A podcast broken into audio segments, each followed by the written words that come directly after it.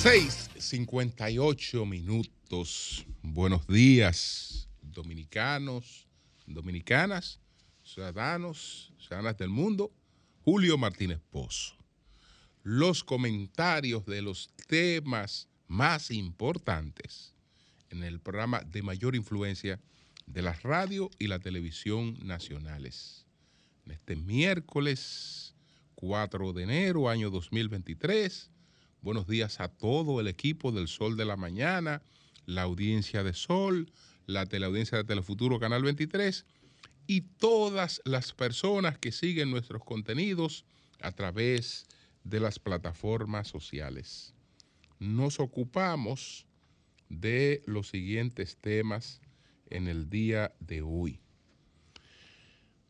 La alcaldía del Distrito Nacional, que reedita el cambio de plástico por juguetes, un programa realmente eh, que hay que apoyar porque es bastante educativo. Entonces, me pregunto también, o no soy yo quien se hace esa pregunta, sino que esa pregunta eh, se eh, titula uno de los debates eh, teológicos más importantes que se desarrollaron al final de, de milenio. ¿En qué creen? ¿En qué creen los que no creen? Entonces, vi- viene con una confusión, vine con una confusión y le preguntaba aquí a Denise, a una de nuestras productoras, eh, cuándo había sido el día de los inocentes, de los santos inocentes, esa conmemoración geográfica de la matanza que produjo Herodes eh, de niños, ¿no? Para tratar de eliminar al Mesías. Entonces, eso es lo que da origen a esta celebración del Día de los Santos Inocentes. Y en verdad, yo amanecí confundido. Amanecí confundido eh, porque yo creía que ese día era ayer y Denisa me aclaró no, que fue el 28 de, de diciembre.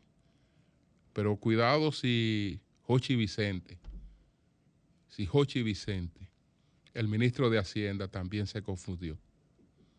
Cuidado si se confundió por eh, lo que el manejo que le dio ayer al tema este del endeudamiento, eh, que no sé si eh, pretenderá presentarnos como, como estúpidos, como torpes, como gente que no sabe de economía, a la que se le puede decir de todo, porque hay cosas que para mí eh, no es un irrespeto a la opinión pública, no, es un irrespeto a quien se atreva a plantearla. Esto de que ahora la República Dominicana, debiendo mucho más, ha mejorado su deuda. Con relación al PIB, yo voy a explicar eh, de dónde sale, de dónde sale esto. Vamos a ver eh, de dónde sale esta cuestión. Pero la verdad es que eso es absurdo. Eso es absurdo. Eso es fútil. Eso es una, eso es una burla eh, realmente a la inteligencia. Plantear eso. Y es una y es una maniobra a la que apelan los gobiernos y se lo voy a demostrar. Entonces, eh, la visita navideña de Hipólito Mejía a Danilo Medina. Me voy a referir a esos, a esos temas, pero déjenme empezar, déjenme empezar por este programa. Ya tiene tres años la alcaldía llevando a cabo este programa de intercambio de plásticos por juguetes. las personas eh, reúnen plásticos, esos plásticos se intercambian por boletos eh, y esos boletos entonces van a una actividad donde se intercambian por juguetes. La alcaldía del Distrito Nacional anuncia que vuelve por tercer año consecutivo este domingo 8 de enero con el evento Plásticos por Juguetes, el cual consiste en un intercambio de botellas plásticas por juguete para festejar así el Día de los Santos Reyes. Bajo el lema, en esta Navidad no botes tus botellas plásticas y cámbialas por un juguete, la alcaldía fortalecerá su campaña de reducción de los niveles de contaminación ambiental en la ciudad. Entonces, eh, pues la base del intercambio es recolectar bot- bot- botellas plásticas, eh, comprimirlas, dejarla, de- dejarle su tapa y, con e- y- y que estén limpias para hacer el cambio por un boleto el domingo 8 de enero en el Palacio Municipal, donde el participante podrá adquirir un juguete de acuerdo a la cantidad de plástico que lleve. El horario será de 8 de la mañana a 4 de la tarde y los participantes podrán canjear un máximo de dos juguetes por cédula, que no podrán ser similares en su categoría. Y el boleto indicará el tipo de juguete por el que se puede optar. Estoy dando estas explicaciones para que la gente que la- las escuche vaya con claridad y, y después no diga que vine, que me engañaron. No, están claras cuáles son las reglas. Importante resaltar que es preciso presentar la cédula de identidad que identifique que la persona es residente del Distrito Nacional. Con esa iniciativa, la Alcaldía del Distrito Nacional fomenta el reciclaje de plástico en colaboración con Barreservas, el Banco Popular, el Banco BHD, Seguro Barreserva, Café Santo Domingo, eh, Do- Dominicana de Seguro, Propagás, Coca-Cola, Claro RD, Pepín Seguro, Mejía Alcalá, McDonald's RD, eh, Caja de Agua y Banco Caribe se unen como una forma de estimular a los residentes de la ciudad a cooperar con reducir el uso de plástico, reciclar y reutilizar. Entonces, eh, hay una página donde la gente puede eh, buscar mayor información.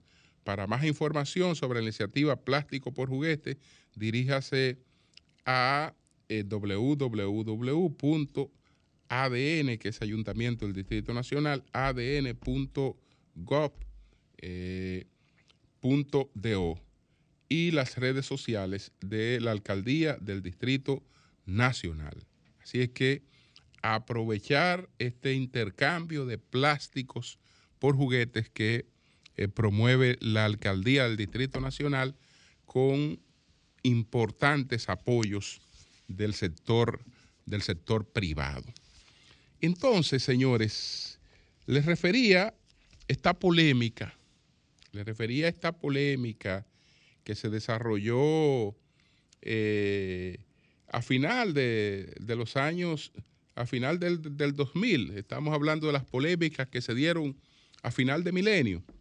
Esta es la polémica entre Humberto Eco y el arzobispo de Milán, Carlos eh, María eh, Martínez. Desde el punto de vista, de, vista, digamos, de un teólogo cristiano, de un intelectual secular, eh, se debaten muchos temas. Y ambos, para resumirlo en términos populares, con la mayor altura, se tiran de las que no se devuelven.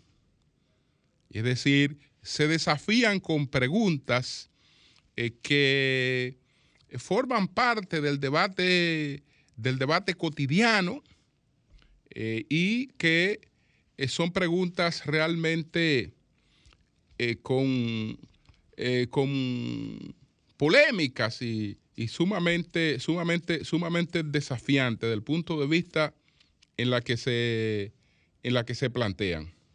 Por ejemplo, el, el- el arzobispo eh, Carlos María Martínez le hace la pregunta a Humberto Eco que caracteriza el título de esta obra.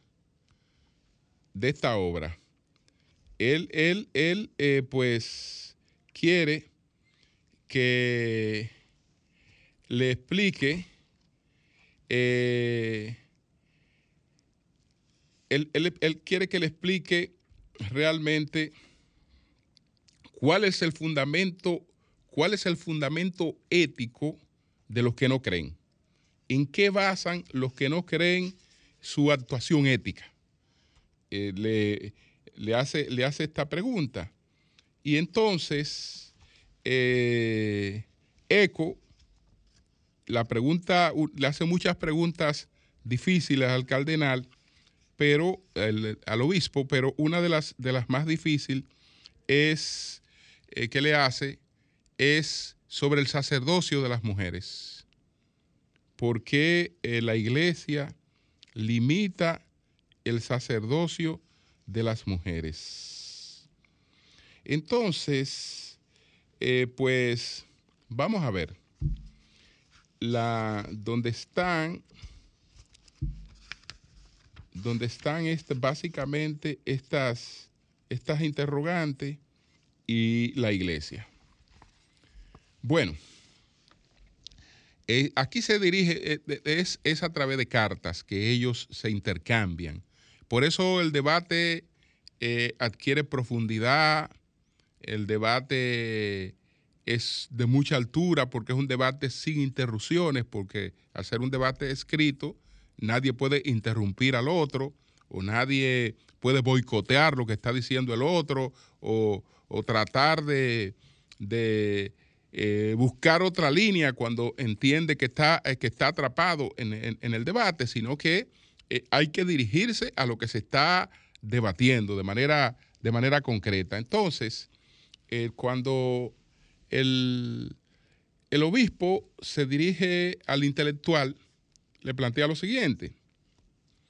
Una vez más, le ha tocado a usted comenzar este diálogo. No creo, sin embargo, que sean razones ideológicas las que determinen quién le corresponde comenzar, sino más bien problemas prácticos. En el mes de septiembre tuvo una serie de compromisos en el extranjero y es posible que para la- redacción haya resultado más sencillo ponerse en contacto con usted. Por mi parte, tengo una pregunta que quisiera hacerle y que me reservo para la próxima vez.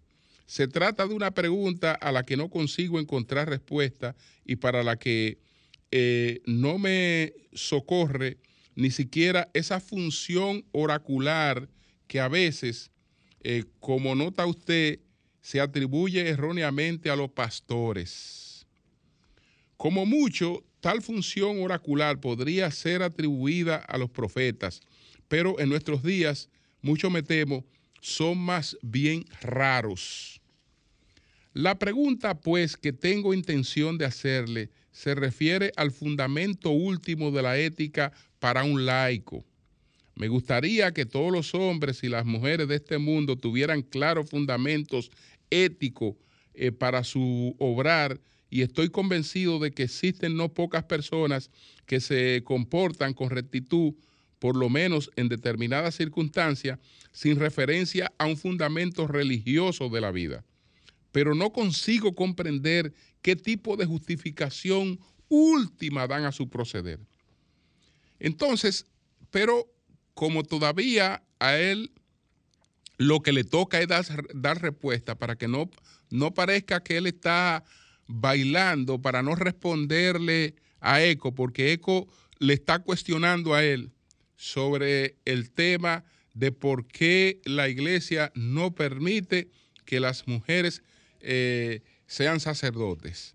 Entonces, él tiene que pasar al tema, él tiene que pasar al tema, pero dejando a un lado por ahora este interrogante eh, eh, cuya ilustración me reservo para una próxima carta, si es que me es concedida la primera intervención, paso a ocuparme de las reflexiones que hace usted eh, preceder a la espinosa cuestión del sacerdocio de las mujeres.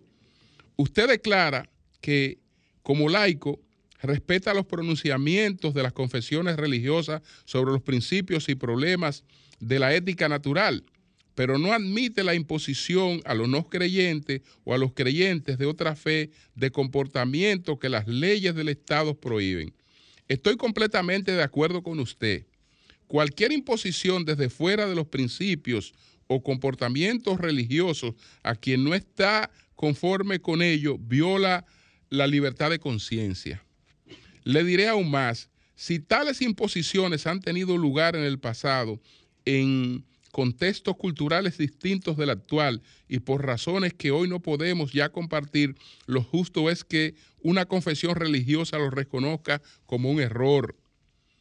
Entonces, esta ha sido la valerosa posición adoptada por Juan Pablo II en su carta sobre el próximo jubileo del año 2000. Y por ahí sigue explicando. Y él dice, un poquito más adelante, que la verdad eh, no se impone más que con la fuerza de la propia verdad, la cual penetra en las mentes suavemente y a la, y a la vez con vigor. Y sigue con una serie de argumentos, yo tengo que saltar por razones de tiempo, y me voy un poquito más adelante, donde él sigue discurriendo sobre la explicación desde el punto de vista de un teólogo del hecho de que las mujeres no puedan ser eh, sacerdotes. En este sentido, acepto con mucho gusto su espinosa cuestión sobre el sacerdocio negado a las mujeres por la Iglesia Católica, porque usted me plantea, me, plantea justamente como fruto del deseo de un laico sensible de intentar comprender por qué la iglesia aprueba o desaprueba ciertas cosas. Bien es cierto que aquí no se trata de un problema ético, sino teológico. Se trata de comprender por qué la iglesia católica y con ellas todas las iglesias de Oriente, es decir, en la práctica todas las iglesias que se remontan a una tradición bimilenaria continúan fieles a una cierta praxis cultural que desde siempre excluye a las mujeres del sacerdocio. Afirma usted que no ha conseguido encontrar todavía en la doctrina razones persuasivas para tal hecho, con el mayor respeto por su parte hacia la autonomía de la Iglesia en materia tan delicada y expone sus perplejidades en referencia a la interpretación de las escrituras, las así llamadas razones ideológicas, las razones simbólicas o incluso las extraídas de la biología, para acabar examinando con agudeza algunas páginas de Santo Tomás en la que incluso ese hombre de extraordinario sentido común parece dejarse llevar por argumentaciones de pocos coherentes. Revisemos con calma todos estos puntos, aunque renunciaré a adentrarme en consideraciones demasiado sutiles, no porque no me gusten o la considere superflua. Y desde el punto de vista de la iglesia, pues él eh, da sus, sus explicaciones, sus explicaciones, y hay una cuestión sumamente interesante eh, que, que, él plantea, que él plantea, y es que la iglesia no satisface expectativas, celebra misterios, celebra misterios. Y el que quiera ahondar en cuáles son las razones por las que la iglesia mantiene esta cuestión, pues le exhorto a buscar esta, esta obra. Entonces, eh, la pregunta, la pregunta que él le iba a formular un poquito más adelante. ¿Dónde encuentra el laico la luz del bien? He aquí la pregunta que como ya le había anticipado en la última carta, tenía intención de hacerle. Se refiere al fundamento último de la ética para un laico en el cuadro de la posmodernidad.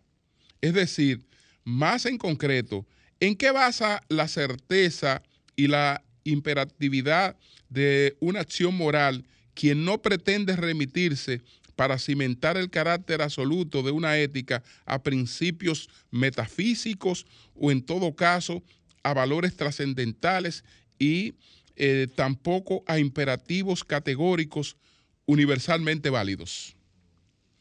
En términos más sencillos, dado que algunos lectores me han hecho llegar sus quejas por la excesiva dificultad de nuestros diálogos, ¿qué razones confiere a su obrar quien pretende afirmar y profesar principios morales que puedan exigir incluso el sacrificio de la vida, pero no reconoce un Dios personal? O dicho de otro modo, ¿cómo puede llegar, cómo se puede llegar a decir, eh, prescindiendo de la referencia a un absoluto, que ciertas acciones no pueden hacer de ningún modo, bajo ningún concepto, y que otras deben hacerse, cueste lo que, lo que, lo que cueste? Es cierto que hay leyes, pero en virtud de que pueden llegar a obligarnos a una costa, a una costa de la vida. Entonces, ECO, eh, pues eh, de manera formidable también y bastante amplia, da respuesta a esta, a esta, a esta interrogante. Él empieza diciendo, y ahí me quedo, su carta me libra de una ardua situación eh, comprometida para arrojarme a otra igualmente ardua. Hasta ahora ha sido a mí, aunque no por decisión mía, a quien ha correspondido abrir el discurso y a quien habla, el primero es fatalidad que interrogue, esperando que, que el otro responda. De ahí la apurada situación de sentirme inquisitivo. Ahora bien, me encuentro en apuro a responder yo a sus preguntas, porque mi respuesta sería significativa si yo hubiera recibido una educación laica. Por el contrario, mi formación se caracteriza por una fuerte huella católica. Y entonces, eh, pero más adelante, eh, él pasa a su respuesta. Señores, lo formidable de esto es que aquí no hay insultos. Aquí no hay un bruto y un inteligente. Aquí no hay un conservador y un liberal. Ahí hay dos intelectuales debatiendo ideas con la mayor altura. Ideas que dejan a cada cual satisfecho en función de las creencias que tenga y que realmente eh, aportan. Es de, es, de muy, es de muy fácil lectura, porque muchas de las cosas que ustedes ven que están en el debate cotidiano aparecen en las interrogantes que ellos se hacen aquí sobre el tema de la ciencia, de las creencias y de una serie de cosas importantes. Entonces, miren, ay caramba, yo creía que era el Día de los Santos Inocentes. Yo creía que era el Día de los Santos Inocentes porque yo creo que las cosas tenemos que hacerlas de manera que el gobierno no pierda su credibilidad.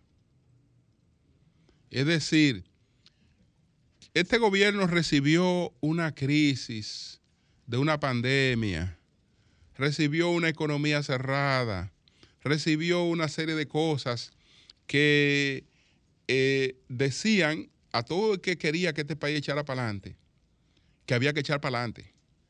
Y había que echar para adelante buscando financiamientos. Y creo que aquí todo el mundo apoyó que el gobierno buscara financiamiento. Naturalmente parece que se fue un poco la mano, por no decir mucho.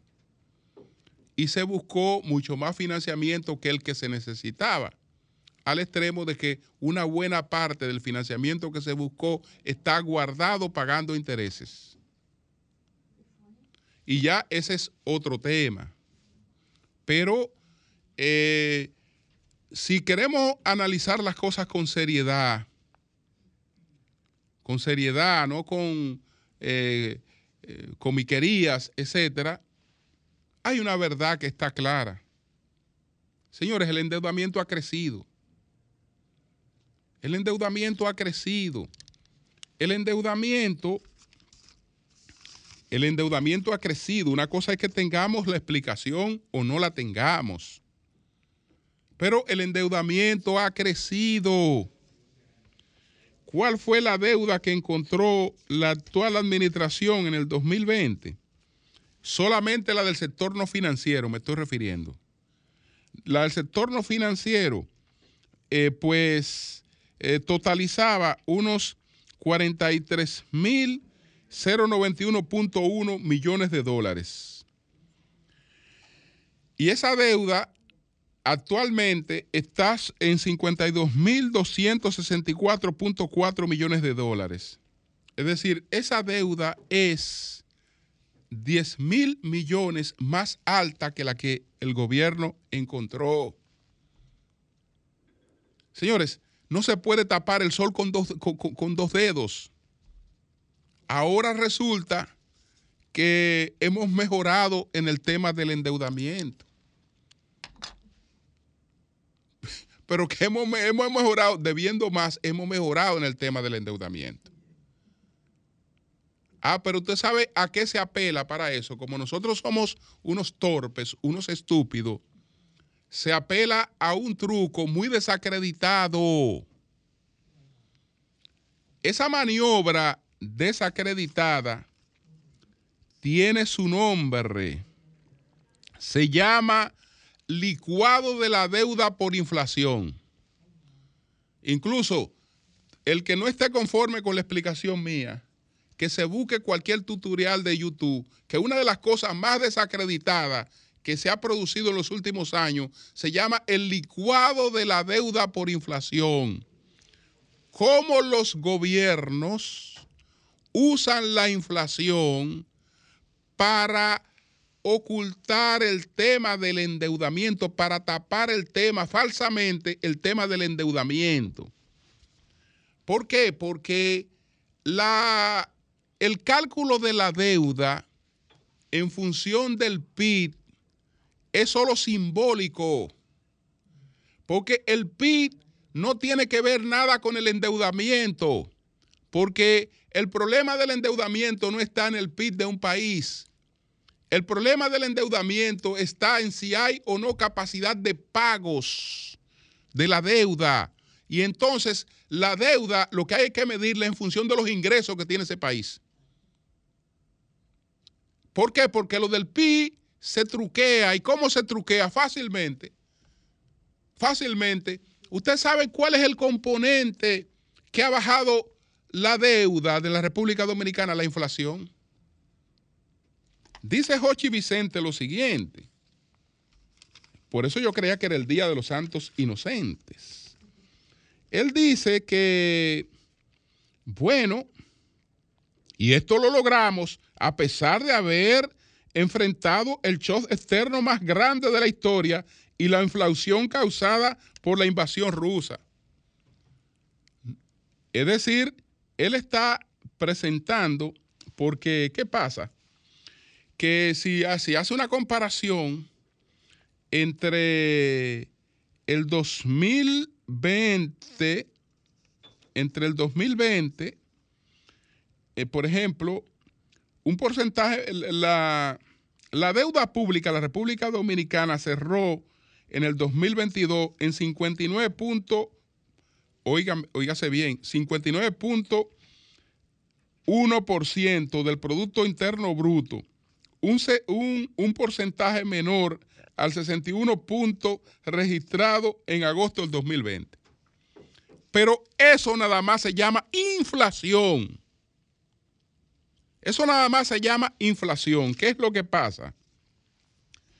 Que cuando vamos al ratio de reducción de la deuda por inflación, es fácil saber de dónde sale. Porque el PIB, ¿qué? El PIB no es otra cosa que la producción general de un país a precios de mercado. ¿Qué quiere decir?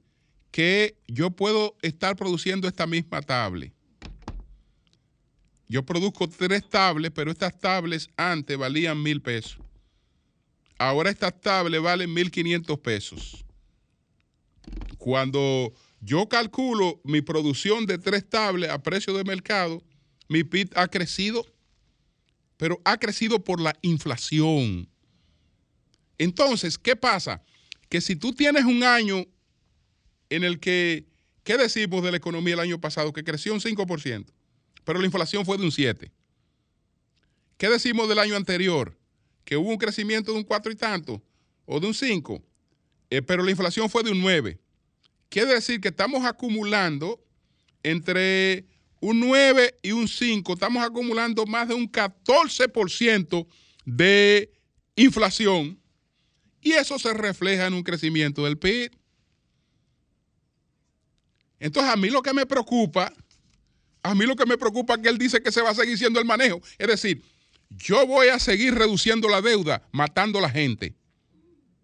Matando a la gente porque inflación, ¿qué ves?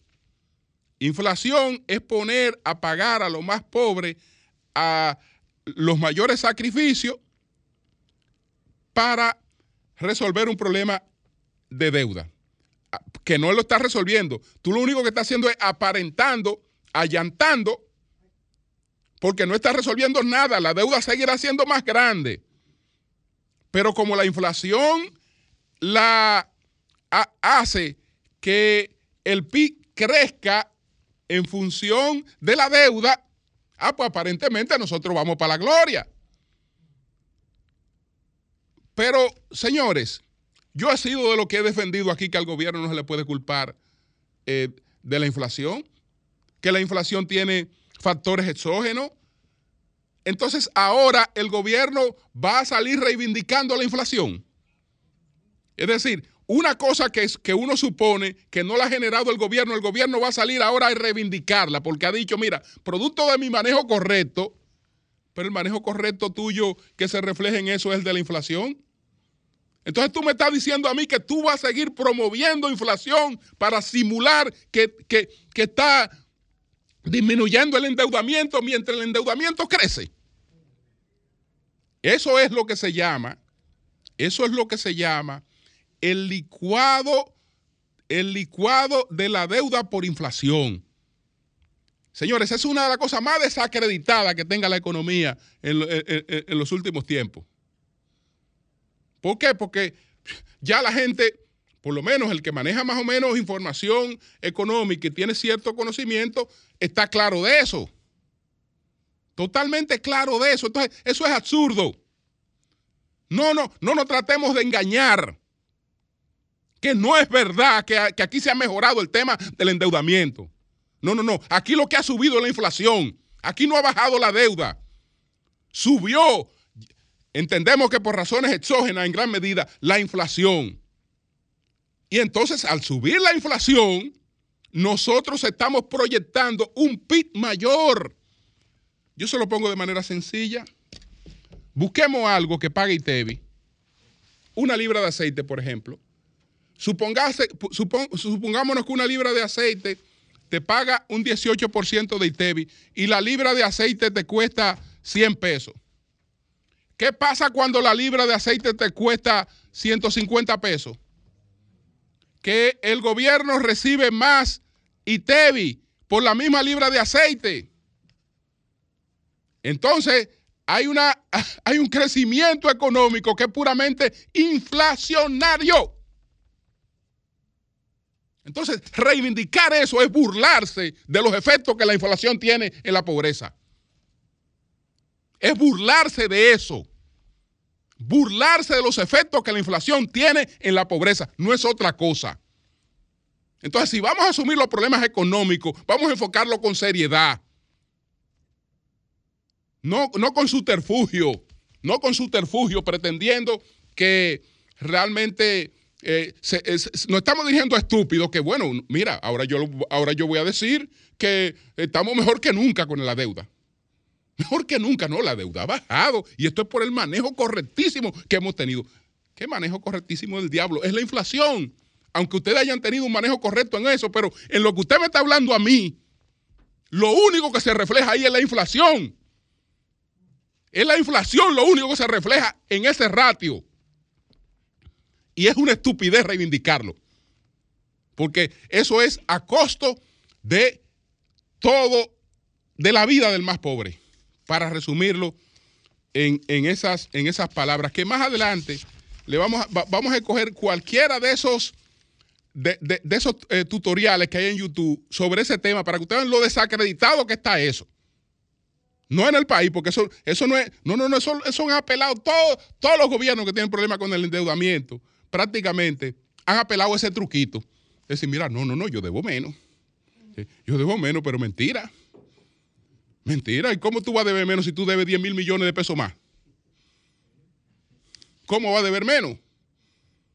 Entonces, esa, esa es la situación, que no es por el PIB, sino es por los ingresos que tenemos que medir el tema de el- el endeudamiento. Entonces, bueno,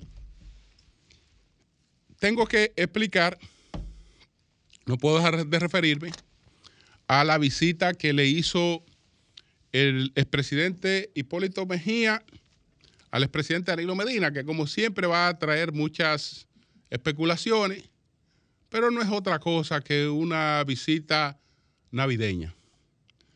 Ayer, a las once y media de la mañana, Hipólito Mejía llamó a Danilo Medina eh, y le informó, quería pasar a verlo, a saludarlo, a ver cómo había quedado después del COVID. Y media hora después de llamarlo pasó. Como ustedes se fijan, Danilo Medina, que es una persona con ciertas formalidades, no tiene corbata. Es decir, si Danilo Medina tiene una cita eh, planificada o tiene una reunión planificada, olvídese que nadie le quita su corbata. Después está solo ahí en su oficina y está con su corbata. Si está esperando a alguien con el que se va a, a reunir. Evidentemente que para él esto fue una improvisación agradable porque eh, se trata de una distinción. Se trata de una distinción y todo el mundo sabe que hay amistad, ha habido siempre amistad entre Danilo Medina e Hipólito Mejía. Y si quieren saber más, Hipólito, que ha sido muy respetuoso de todos los procesos que ha llevado a cabo el Ministerio Público Independiente, todo el mundo sabe que no ha estado de acuerdo con algunos excesos que se han cometido en relación, hacia el entorno de Danilo Medina. Excesos, no persecución de la corrupción, no investigación, que es otra cosa. No investigación, no investigación. Entonces, eh, se dio este encuentro, Hipólito Mejía llegó donde el expresidente Medina, eh, acompañado de, de Pepe Goico, eh, desarrollaron una reunión cerrada que debió durar entre 45 a 50 minutos y después entonces eh, participaron eh, otros de los presentes, se, integraron un poco ahí al ambiente de, de- de- intercambios eh, más o menos a menos o a menos, muy a menos, que Carlito Pared, que Robert de la Cruz, el Pepe Goico que estaba ahí, aunque no se integró, digamos, tan, tan activamente, pero estaba, estaba acompañando a, a Hipólito Mejía. Entonces, eso fue todo. Eso fue todo. Ah, qué bueno. Esta va a ser la confirmación de que supuestamente eh, se va a buscar una alianza. Pues sería la primera vez entre en que la primera y la segunda fuerza se alían para ir a un proceso de segunda vuelta. Eso sería la primera vez. Esto es, eso sería la primera vez que eso, que eso, que eso ocurre y es lo más absurdo, además, porque todo el mundo sabe que el PLD no está fuera del poder justamente porque se haya aliado con el PRM. No está fuera del poder porque se haya aliado con el PRM, sino porque el PRM articuló otras alianzas que expulsaron al PLD del poder, aprovechando su división, aprovechando realmente su, su división. Entonces, eh, que dos líderes de esta importancia cuando se reúnen hablan de temas políticos, claro que sí, claro que sí, pero eso no conlleva, eso no conlleva ningún tipo de acuerdo. El Partido de la Liberación Dominicana escogió un aspirante presidencial. Y desde ese día, desde ese día, hay que estar, eh, hay que estar claro de, de- de un asunto. Ese partido no va a hacer otra cosa que echar para adelante con su aspirante. Y es lo que ha hecho toda la vida. Porque mire, ese ha sido el único partido que siempre ha habido que contarle su voto. Siempre ha habido que contarle sus votos. siempre ha habido que contarle sus votos y nunca ha actuado como un partido bisagra. Y nunca ha empollado candidaturas en otros partidos. Nunca, mira, llévame este pollito aquí, ponme este huevo aquí para que saque, ponme este huevo allí para que saque, porque yo no lo puedo sacar por mí mismo. No ha hecho eso.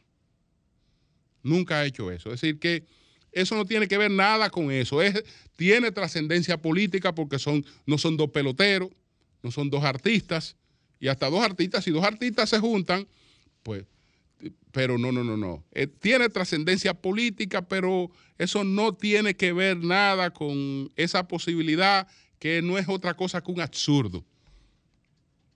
Sí tiene que ver con la amistad que eh, ha habido entre ellos, con la solidaridad que ha habido, que ha habido entre ellos, porque eh, yo creo que fue correcto que se publicara la visita. Fue, fue, correcto que se publicara la visita, porque de lo contrario se dejaba sujeta a que surgiera como un hecho especulativo. Porque de todas maneras la información, este tipo de información surge. Este tipo de información surge y surge de manera especulativa. Yo creo que fue correcto que se diera a conocer que la visita, que la visita se produjo. No es la, no es la primera visita. Yo creo que en los momentos más difíciles, si alguien tiene esta revelación, por lo que haya podido atravesar Danilo Medina y su familia, en esos momentos más difíciles, casi siempre ellos han tenido en su casa una aparición de Hipólito Mejía. Casi siempre. Es decir, que eso se trata de amistad, eso se trata de solidaridad, no eh, conlleva ni tiene, digamos, otra connotación. Cambio fuera. Sol 106.5. Repito, se llama licuado de deuda por inflación. Y es una de las cosas, repito, más desacreditadas. Usted busca YouTube y se va a encontrar con cientos de videos eh, donde eso se denuncia en muchos países y, eh, y cómo las escuelas de economía explican este, este manejo de presentar un ratio más bajo de la deuda en función del PIB por un crecimiento de la inflación, es decir, por un aumento de la pobreza de la gente. Entonces, eh, veamos uno escogido, escogido al azar que explica, que explica de, eh, este, esta maniobra. Adelante.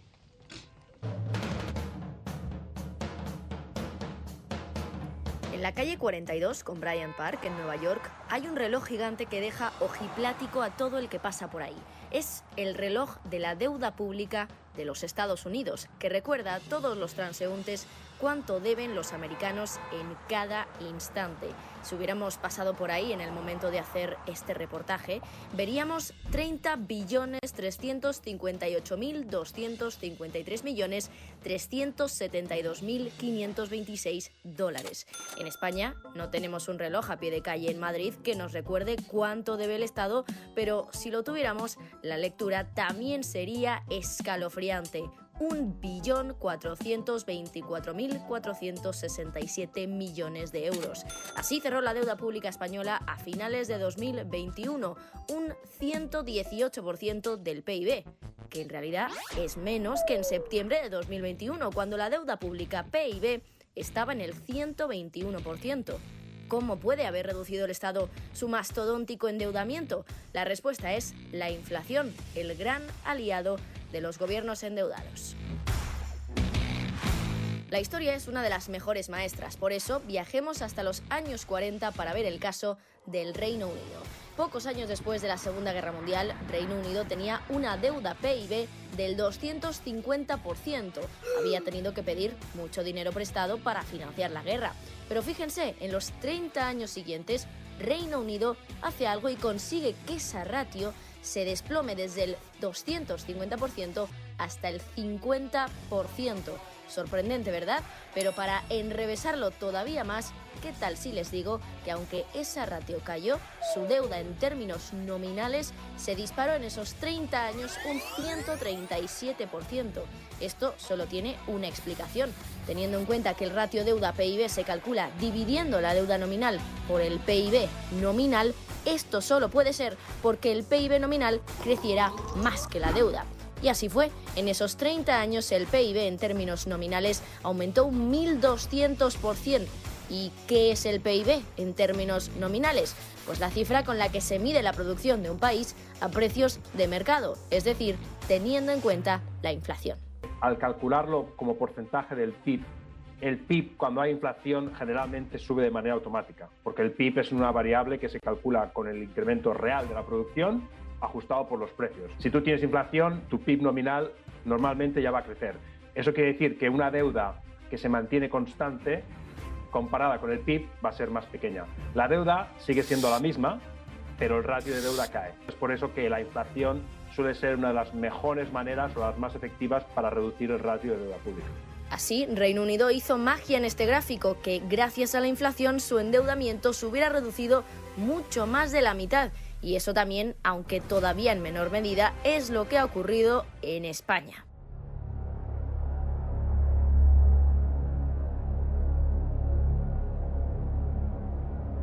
los malos gobiernos y los malos ministros de Hacienda se ponen muy contentos cada vez que sale la inflación.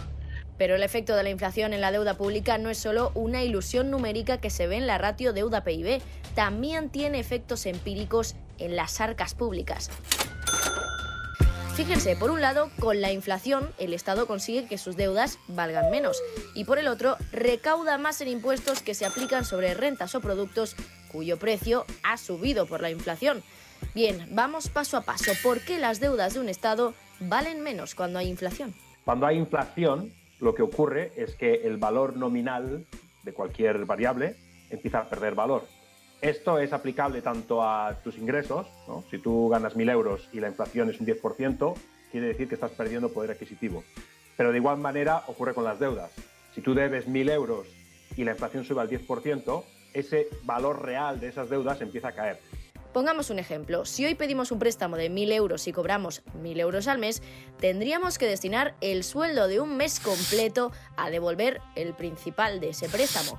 Pero imaginemos que cuando vayamos a pagar ese principal, la inflación ha subido un 10% y nos han subido el sueldo también en base a esa inflación. Ahora estaremos cobrando no 1.000 euros, sino 1.100 al mes y seguiremos teniendo que pagar 1.000 euros de préstamo, que ya no es todo nuestro sueldo mensual, sino solo un 90%.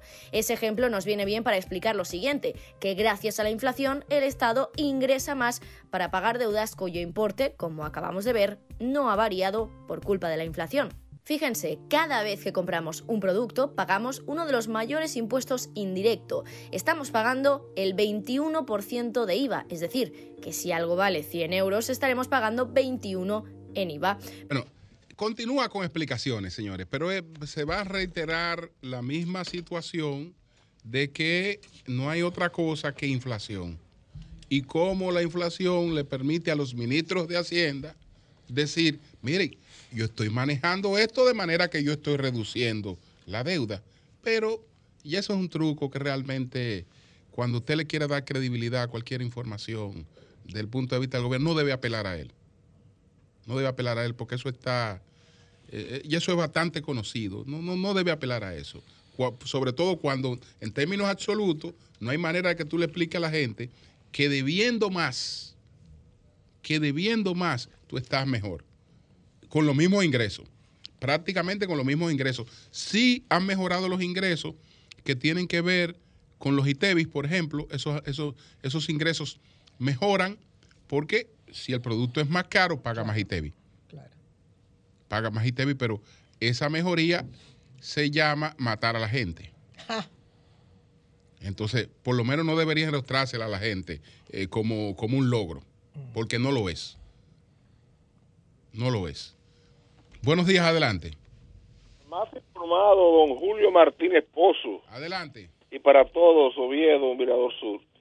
En, en el día de ayer, Martínez, el presidente de la República, eh, aumentó el presupuesto de la Junta Central Electoral.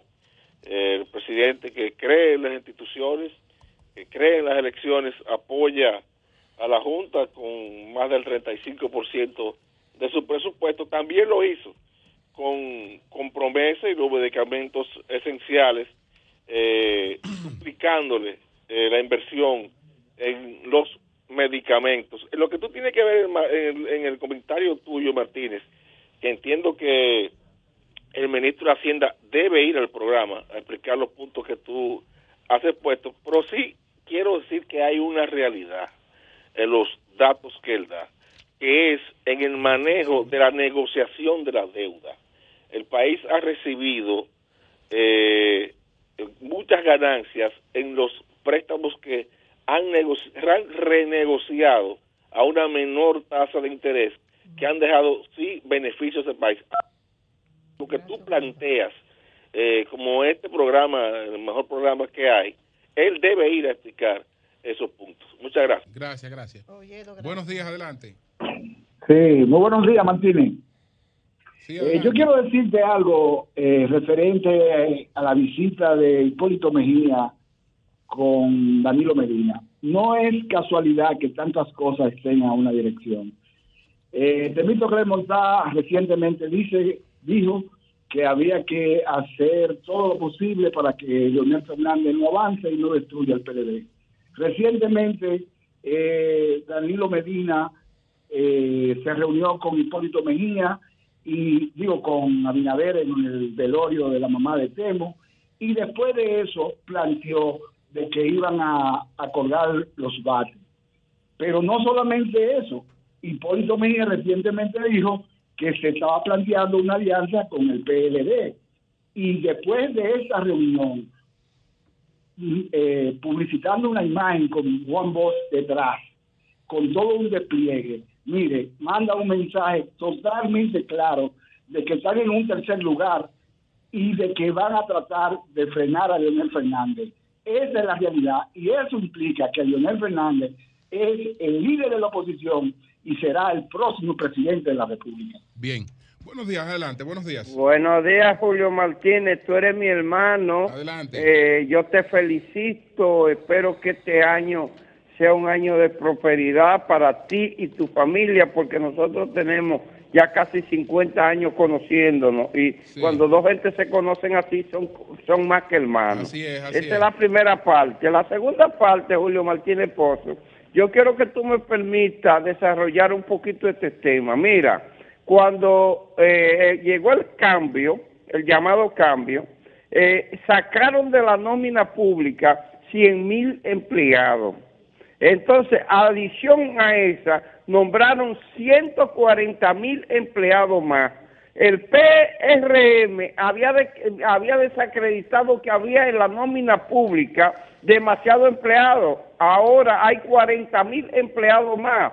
Pero resulta que cada uno de esos empleados lo duplicaron en el precio. Si un empleado ganaba 25 mil pesos, ellos le pusieron a un PRDista 75 mil pesos. Por eso es que la economía de este país anda manga por hombro. Ningún país o ningún gobierno latinoamericano donde sea Julio, con una economía como está esta, que un huevo cuando llegó el PRM, el cambio, costaba 3 pesos y hoy cuesta 10 pesos. Un, litro de leche costaba 35 pesos y ahora cuesta 100 pesos. Ni nadie se mantiene así. Pero otra cosa, Julio, este es el presidente más rico que ha tenido la República Dominicana. ¿Por qué? Porque cuando se juramentó, declaró que tenía 76, 76 millones de dólares. Ni siquiera lo guardó en República Dominicana, fue y lo guardó en bancos extranjeros para no pagar impuestos. Entonces, eso quiere decir que el cambio ha empeorado la situación de la República Dominicana. Gracias a ti, Ramón. Buenos días, adelante. Sí, muy buenos días. Habla Francisco de Villamella. Adelante. Yo no sé por qué insisten en eso de la negociación del PLD con el PRM. Porque aquí, si hay una gente que todavía mantiene una alianza y todo el mundo lo sabe, es la fuerza del pueblo con el, PL con el PRM. Es tanto así que si usted se pone a buscar la nómina, casi todos los empleados que se fueron con la fuerza del pueblo todavía están nombrados. Eso todavía se mantienen en nómina. ¿Y por qué? Y desde que lo cancelan, de una vez lo reponen al otro día. Bueno, pues y yo quiero saber por qué insisten tanto con eso. Bien. Buenos días, adelante. Buenos días. Sí, buenos días, buenos días. Adelante.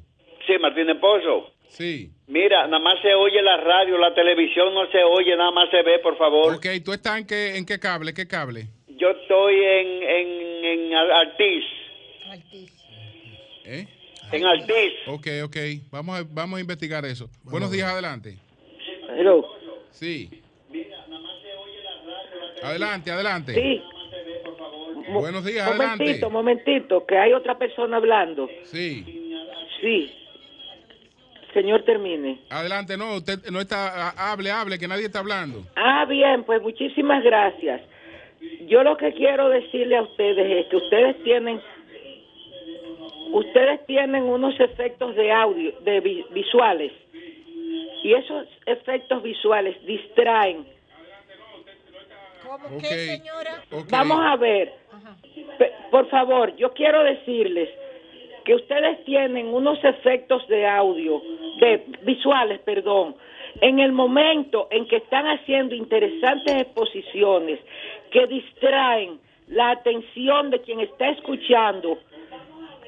Pero usted puede señalarnos qué son esos efectos. Pero son efectos Sí, sí, técnicos sí, o sí, técnicos. No, no son técnicos, son visuales. ¿Cómo Cuando ponen las características del programa detrás de, por ejemplo, ahorita, yo tuve que cerrar los ojos para concentrarme en lo que estaba diciendo don Julio. ¿Pero qué fue lo que usted vio, por favor? No, cuando dicen que tienen opinión, que el programa tiene opinión, que tiene veracidad, las características del programa. Bueno, se Entonces- colaron unas imágenes, es lo que usted quiere decir en medio del comentario. Entonces, mire, pusieron dos cuadros, pusieron dos diapositivas, una con don Julio y otra con las preguntas de lo que él estaba explicando. Entonces, a don Julio lo, lo ponen pequeño en el medio y detrás, el fondo, son las características del programa, la veracidad del programa, la, la lo que es característica. Eso distrae la atención del que Bien, está bien, pues gracias, gracias, gracias, gracias por la observación. Va- vamos, vamos a ver qué pasa ahí. Buenos días, adelante, buenos días. Sí, muy buenos días. Adelante. Eh, hablando con eso del ende- endeudamiento, de las deudas, de lo que... Pero también hay que recordar que los miles y mil, miles de millones que se robaron en el gobierno de Danilo, eso le hace falta a este gobierno. Pero todos esos ladrones, todos esos Perfecto, ladrones. perfecto. Buenos días, adelante. Julio, Buenos días. Buenos buen días. día. ¿Tú me permites hacer un pequeñito desglose de un minuto con reflexión a lo que dijo Jochi Vicente? Julio. Adelante. Mira, Julio, yo tenía en, en el año 2020 una deuda de 400 mil pesos y yo no la podía pagar. Y yo, yo pagaba por eso 18 mil pesos mensual. Yo fui a la cooperativa, una cooperativa, me agarró un acto de venta porque confiaron en mí y me prestaron 800 mil pesos. Pagué por los mismos 18 que pagaba, pagué los 400 mil pesos, terminé mi local, hice mi delinde, estoy pagando suavemente ahora los 18 porque ahora me estoy ganando casi 90 mil pesos mensual. Voy a comprar el local que está al lado, que me cuesta un millón cuatrocientos. Yo voy a deber dos millones de pesos, sí. Pues yo me siento más sólido porque yo ando siempre con 15 y 20 mil pesos arriba. Entonces, lo que dice Jochi Vicente, tiene razón. Tengo más deuda, pero estoy más consolidado, Julio. Perfecto, perfecto. Pues está, pues está muy bien. Buenos días, Ni adelante. se te ocurra volverlo a decir que te Buen- van a, esperar. Buenos días, adelante. Buenos días, buen Sí. día, don Julio, buen día a todos. Adelante. ¿Quiere que te diga dos engaños más que, ha utilizado este gobierno y no hay que ser economista para saberlo? Número uno, en aduana. En aduana, en el primer año, tú sabes que dijeron que tenían la mayor recaudación del mundo, que la habían aumentado. y al mismo tiempo te decían que las cosas estaban caras porque los fletes habían aumentado a 17 mil dólares. Esa es una. La otra es cuando lo- los 10 dólares que nos cobran a nosotros de entrada de turistas, eso eh, eh, a nosotros nos ponen también como turistas y eso también le sirve a ellos para abultar y decir que tantos turistas entraron a República Dominicana. Eso es de engaño en engaño todo el tiempo. Pues cambio y fuera.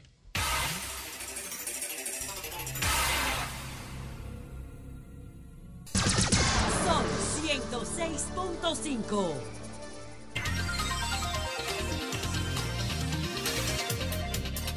Bien, señores, continuamos, continuamos. Eh, vamos a, estamos reportándole, ¿no? Al TIS, que tiene que corregir en algunos sectores esta situación que nos está reportando eh, de audio en televisión. Eh, hasta ahora es Altis en algunos sectores y esperamos que, que eso sea, sea corregido. Nosotros eh, nos vamos en breve con Jaime Tomás desde el primer Santiago de América. Eh, en lo que hacemos la conexión vamos a seguir recibiendo llamadas. Comunícate 809-540-1065. 1-833-610-1065 desde los Estados Unidos. Sol 106.5, la más interactiva. Buenos días, adelante. Muy buenos días, Julio. Sí, adelante. Sí. Tú sabes, Julio, que yo tengo en Protecon una reclamación y, y todavía no me han dado respuesta y, y llevé otro y tampoco me han dado respuesta de ninguna de las dos. Yo no sé por qué ese departamento existe porque no resuelve nada. ¿Y qué pasa contigo, por ejemplo? ¿Qué tú reclamas? Bueno, mi hermano, que primeramente llevé una, una reclamación porque me llegó la luz muy alta, 13 mil pesos. Ahora me llegó, y a mí lo, lo que me llegaba era una factura de dos mil pesos, y ahora me llegó otra de cinco mil. Y fui y la, la reclamé, y todavía no me han dado respuesta. Yo te voy a dar el número de NI. Bien. Bueno, sí, pues buenos días, adelante, buenos días. Eh, buenos días para todos, Valenzuela por aquí. Julio, Adelante, Valenzuela. bueno, deberíamos ahora eh, aprovechar para que se consoliden o sean realidad las palabras que una vez dijo Bolívar, una Latinoamérica unida jamás será vencida. Con el ascenso de, Lula al poder ahora pronto, es posible que eso se dé. Miremos a Latinoamérica como está abandonada y, y hambrienta por los dueños del mundo, los gringos. En Haití, con 10 mil, 15 mil millones se resuelve todo y en varios países. Sin embargo, Ucrania está a miles de kilómetros de Estados Unidos. Ellos van ya por 60 mil millones invertidos. Este es el mejor momento de empezar a, crear- crear conciencia, más los gobernantes latinoamericanos, de que despierten, de que vean quiénes son verdaderamente los, gringos. Unámonos ahora, tratemos de, de aunar esa fuerza para que sea posible una Latinoamérica unida. No nos va a hacer falta nada, porque en Latinoamérica tenemos todo, desde petróleo, uranio, eh, oro, todo lo tenemos, y, y, y, y- lo agrícola ni se diga. Entonces los gringos van a tenerlo como suplidores. ¿Por qué? Porque los han dicho. Aprovechemos esto y más esta plataforma y el internet tenemos todo para empezar a crear movimientos de conciencia, unir lo- a Latinoamérica. Los gringos se unieron en el 1776, lo que no nos hemos podido unir son nosotros. Eso no es un problema de ellos, es un problema de nosotros. Bueno, son las 8, son las 8, 12 minutos. Señores, nos vamos al primer Santiago de América. Buenos días, Jaime Tomás, adelante. Buen día, señor Martínez Pozo. Buenos días al resto del equipo. Santiago estaba ayer orondo, estábamos muy satisfechos, sorprendidos por el hecho de que en un vídeo de la cadena NBC de los Estados Unidos eh, eh, apareció Santiago con sus iluminaciones y sus juegos artificiales de fin de año como parte de las celebraciones del nuevo año en las grandes ciudades del mundo. Bueno, pues creíamos que, que ciertamente era así, pero hay otra versión y hay otro vídeo de la misma cadena presentando las ciudades que por asunto horario recibieron el año nuevo primero que, República Dominicana. Y el hecho de que apareciera ese vídeo del área monumental celebrando con fuegos artificiales, eh, colocándonos al lado de ciudades eh, que tradicionalmente celebran el Año Nuevo, pero que por razones horarias reciben, lo reciben primero que nosotros. Pues hay ahora quienes dicen que ese vídeo, colocando a Santiago entre ese grupo de ciudades, fue incluido, fue alterado el vídeo de NBC para hacer aparecer a Santiago dentro de esas ciudades. Y entonces, viendo el video original, el vídeo original, no está Santiago. Sin embargo, en el vídeo que circula en las redes, está Santiago ahí. Y eso eh, es una acción que de comprobarse que ha sido eh, incluida, que se alteró ese vídeo para presentar a Santiago dentro de esas ciudades que celebran el Año Nuevo y que repito que por razones horarias eh, están primero que nosotros. Y sorprendentemente son países de Europa y de África que los que están primero y los que están en ese vídeo de la NBC, que es una cadena estadounidense. Y ya se conocen personas responsables de haber hecho esto eh, en la capital, aunque las imágenes son inéditas pero su inclusión en ese reportaje de NBC es lo que está bajo cuestionamiento y tendrán ellos que explicar si ciertamente el original eh, incluye a Santiago. Yo vi el original de NBC y no aparece Santiago, porque es ilógico que apareciera por razones de horario. Es ilógico, pero estamos viendo y asistiendo a, cosas que uno cree que no se van a producir y que uno se pregunta, ¿para qué incluir esto? ¿Para qué hacer esto? ¿Cuál es, qué, qué se gana con esto? Es la pregunta que, que, nos hacemos. En principio nos sentíamos orondos, que Santiago apareciera ahí, el monumento a los héroes de la restauración, que ciertamente es el más emblemático de toda la República Dominicana. Perfecto, pero ahí nosotros, qué raro. ¿Y quién pagó eso? ¿Cómo, cómo llegó eso a NBC? Era la pregunta pero parece ser, y hay quienes aseguran, que, ese, que ese, ese vídeo fue alterado para incluir las imágenes de Santiago. Y que eh, en eso participó un productor artístico capitaleño. Capitaleño porque reside en la capital. Eso hay que investigarlo.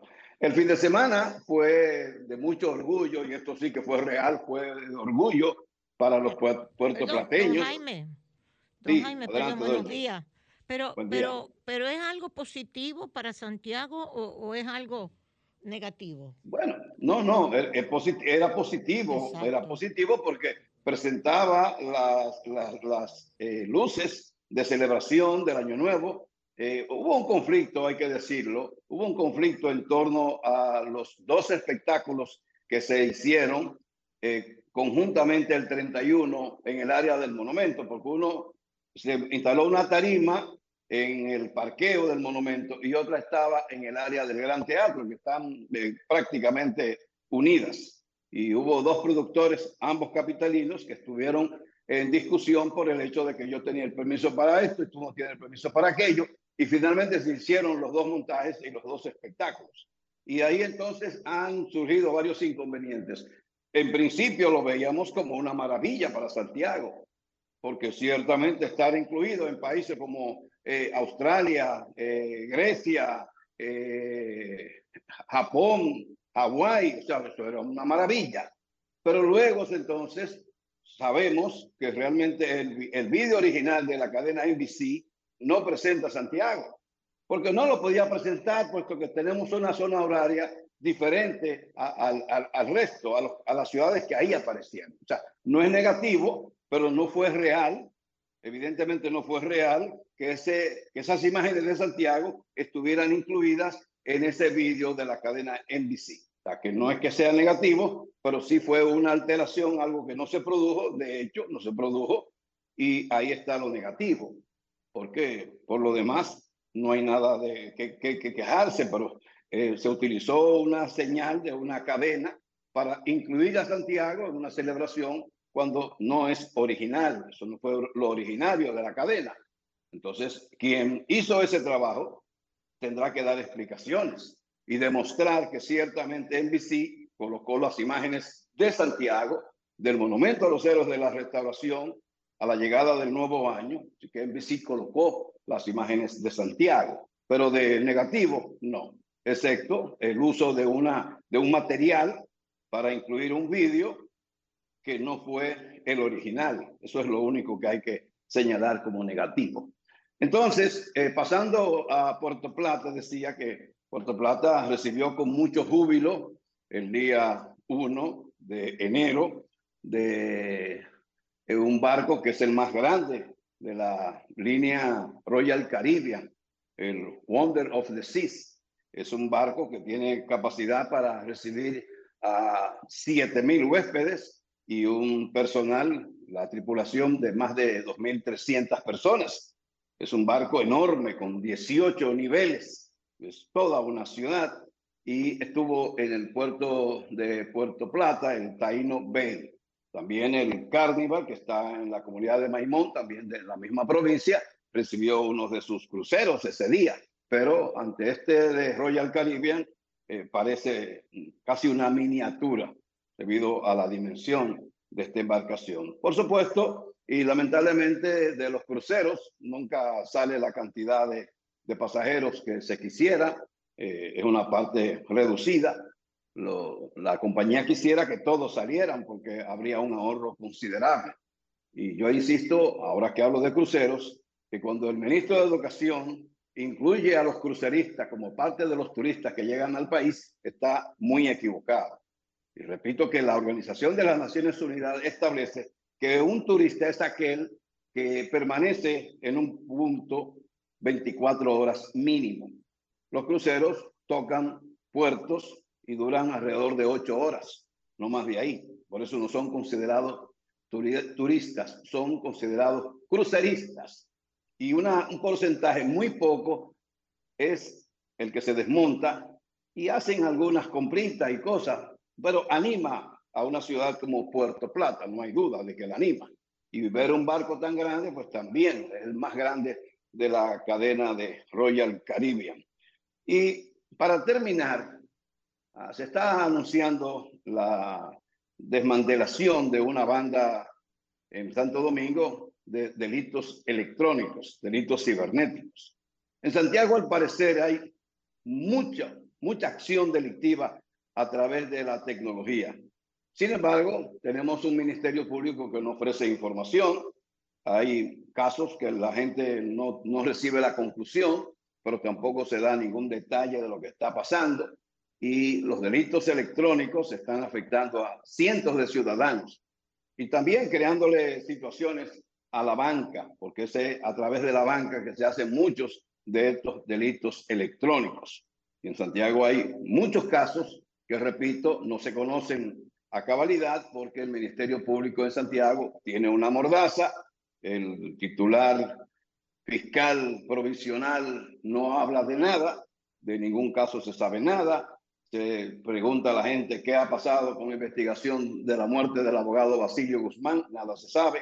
Ayer la familia de Víctor Herarte está reclamando de las autoridades del Ministerio Público que le den una versión de cuál es el alcance de la investigación que se ha hecho o se está haciendo para determinar quién o quiénes mataron a Víctor Herarte. Sin embargo, desde el Ministerio Público no se informa nada y eso es competencia del Ministerio Público, no de la policía. Y esa es la situación que se está viviendo en Santiago, que estábamos acostumbrados a que del Ministerio Público se informara cómo iban las investigaciones de casos de relevancia pero no sucede así porque, repito, el Ministerio Público de Santiago y en el resto del país está amordazado por el Ministerio Público Central, que es la Procuraduría General de la República, que está en la capital del país. De mi parte, es todo por hoy, señores. Bueno, don Jaime, a propósito de Puerto Plata, aprovechar para agradecerle, agradecerle, entre otras cosas, su invitación. Nosotros estuvimos el día eh, primero compartiendo un almuerzo en un exquisito restaurante italiano en las afueras de Puerto Plata. Eh, donde don Jaime nos recibió allí con un despliegue de caldos muy apropiado para recibir un nuevo año. Y, Para la ocasión. y muy apropiado, muy apropiado. noche. Eh, No, no, no, pero estamos hablando de vinos, estamos hablando de vinos, o sea, de vinos muy exquisitos y de tequilas, etcétera. Y la pasamos muy bien en este restaurante. ¿Cómo, cómo se llama el, el- el restaurante, Jaime? Se llama Stephanie y Natale. Es una pareja de italianos. Está en las afueras de Puerto Plata, pero por la ruta de Navarrete, por la autopista Navarrete-Puerto Plata. Tiene muchos años ahí y a mí me gusta mucho. Así es, así es. Así es que la, Es la que- pasam- la pasamos muy bien, la verdad es que sí. Qué bueno, me alegro, me alegro. Pues gracias, gracias Jaime, gracias. Buen día a ustedes, un feliz día, feliz día. Igual para ti. Cambio fuera.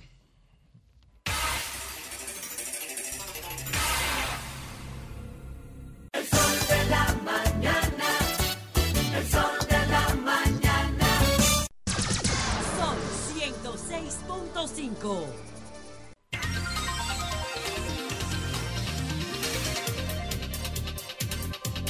Bueno, eso, eso que pasó Sí. en Santiago. Eso no, es, eso no está bien, ¿eh? eh, Yo tengo que- el video, ahí Hay te lo que ver, ponerlo. hay que ver, vamos a verlo. Vamos si a verlo, lo ¿tú lo tienes tienes. ahí ahorita? Vamos a verlo porque eh, ahí había, como destacaba Jaime, una competencia entre productores. Entonces, Oh, oh. el país no se va a poner a, a- a falsificar una cosa como Pero esa, ni la exacto. ciudad. Eso es de interés de quien está haciendo un espectáculo. eh, porque es la trascendencia de su espectáculo eh, lo que, lo que se está resaltando ahí.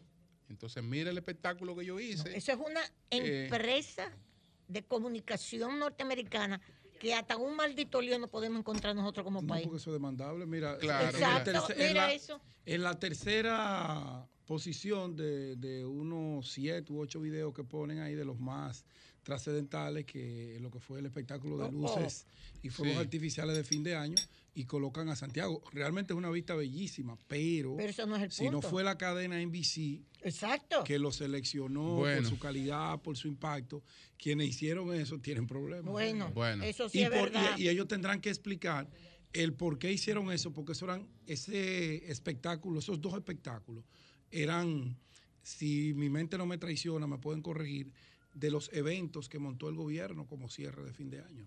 Bueno. Bueno, No Cierto. sé, pero don Jaime dijo que fueron productores de No, la claro, capital. Pero esos productores fueron contratados por el gobierno para montar Las esos actividades que se montaron. Claro, claro, actividades de fin de año que el gobierno Sí, siempre pero está hace. bien, Y ellos lo hicieron Pero- quizás para cobrar más pronto. No, pero o es que eso ponerle no se algo puede. más, mire. Eso, eso, Pero señores. la, la constitución dice que la responsabilidad es personal. No, pero El claro, nadie está dudando de eso. Si eso genera algún nivel de preocupación por NBC, que no creo que lo genere. Ojalá. Si lo genera algún tipo de preocupación, de reclamo, el reclamo debe ir directo a quien hizo la edición. Sí, eso es lo que estamos diciendo. Claro, claro, que Por sí. utilizar la No, no, eso es lo que estamos diciendo. Pero claro. No, no, el gobierno no tiene nada que ver con eso. nadie, nadie. Claro, al contrario, el gobierno pagó el un evento bonito para, alegrar al país. Claro. Eso no se puede, sencillamente tú meterlo no otra debe. mano en una producción de No, una no empresa eso. extranjera. Es manipular un contenido. Claro. Eso es claro. manipulación de Tú haces eso hoy y Derecho mañana autor, haces otra Claro, cosa. claro, ¿eh? Derecho de autor. Claro. Bueno, pues buenos días, doña Consuelo, adelante. Bueno, señores, buenos días a todos. Mire, yo voy a comenzar con un caso, son dos casos. Uno que el defensor del pueblo, don Pablo Ulloa, pues me está refiriendo también, sale hoy en la prensa, y es que proponen indultar a enfermos terminales. Gente que tiene, que sufre de cáncer en etapa terminal, tuberculosis, VIH y bacterias muy peligrosas. Esto está en el listín diario de hoy. Y esa gente está, sigue presa. Nosotros sabemos lo que son nuestras cárceles. Incluso la cuestión de Jean Alain haciendo las nuevas cárceles, terminó, eso ha terminado en un tollo. Preso, eh, desacreditado todo. A lo mejor se pudren las cárceles nuevas que se hicieron. El caso viene a ser que don Pablo Ulloa nos está escribiendo, también dio declaraciones, diciendo que claman por la aprobación en el país de la referida ley de indultos que permite evaluar y dar salida a muchos de esos privados de libertad.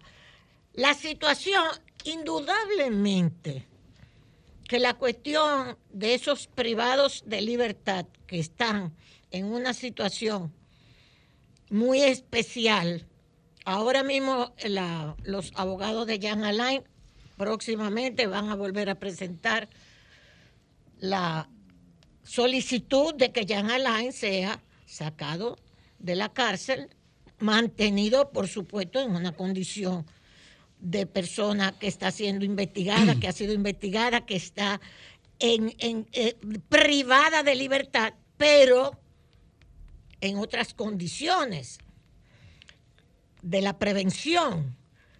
Indudablemente que la cuestión de la prevención la hemos discutido por la gente del PLD que está presa, los hermanos de Danilo, Jean Alain, el otro, la otra. Eso es verdad.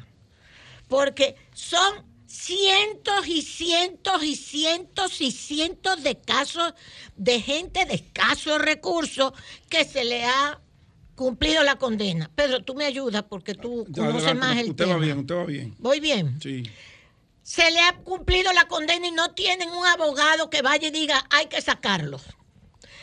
O sencillamente lo dejan ahí que pelechen la vida entera. Por procedimientos años. administrativos que se pueden resolver con una decisión administrativa, Exactamente. con un indulto generalizado, porque ya cumplieron las penas. que Cumplieron fueron las impuestas. penas. Y por falta del pago de la sanción económica, la sanción económica Sí. no han podido obtener su libertad y llevan hasta años. años en esa No situación. son, per- no son reclusos eh, con medida de coerción, no. Son reclusos que ya fueron juzgados, que cumplieron sus penas, que lo único que los mantiene en prisión es que no tienen el dinero para pagar la fianza, Exacto. la multa que, le, que le impuso el juez. Que le- exacto. Entonces, Pablo Ulloa, don Pablo, el defensor del pueblo, dice, diversos sectores, incluidos el defensor del pueblo, Pablo Ulloa, claman por la aprobación en el país de la referida ley de indulto que permite evaluar y dar salida a muchos de esos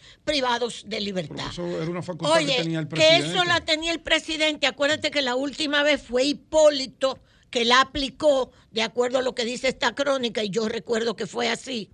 Es verdad que en unas ocasiones, en unas ocasiones, con la ley de indulto hubo una serie de cuestiones que no funcionaban bien. Ok, todo eso lo podemos analizar. Pero esto no puede seguir estas cárceles dominicanas. Y es verdad que estamos viendo el problema con estos infelices, la gente que no tiene dinero y sigue presa y debería estar suelta, por lo que hemos visto con la cuestión de la, gente del PLD, los hermanos de Danilo, eh, Alain, el otro, la otra, etcétera. Es verdad. Si no hubieran caído presos esas personas, nosotros no estuviéramos ni hablando de lo que está sucediendo en las cárceles dominicanas, como bien Pedro ha explicado. Entonces, hay que ya tomar una decisión, caramba. En la última cuestión que se habló con doña Miriam Germán, ella dijo, yo lo que quiero es que me quiten las cárceles, yo no quiero que el Ministerio Público tenga que ver con eso. Doña Miriam, pero tiene que ver. Yo creo que tiene que haber un movimiento y me parece muy bien que don Pablo Ulloa sea de los que están participando en esto, de que esto no puede seguir así, las cárceles dominicanas no pueden seguir así. Hay que Pedro. descongestionarla. ¿Eh? No, hay que descon- descongestionarla. Y además sería una labor muy loable por parte del Poder Ejecutivo porque Pero es una claro, labor humanitaria. Humanitaria. Eso, eso sería un gesto humanitario. Y si está ya, por ejemplo, la Defensoría del Pueblo, que tiene una vinculación directa con este tipo de problemas, porque son ciudadanos los que están allí, Exacto. privados de su libertad, que ya cumplieron, y el Poder Ejecutivo, luego de analizar caso por caso en coordinación con la Dirección General de Prisiones y el juez de la ejecución de la pena, eso le haría un gran servicio para descongestionar las cárceles. claro. Claro está. si no son reclusos que están allí por narcotráfico o por homicidios. Claro, pero todo eso se evalúa, graves, Pedro. Se evalúa y todo eso, incluso ahí hay muchos, muchos internos que son pacientes terminales. Pero eso es lo que dejen está que esa gente vaya a morir a su casa.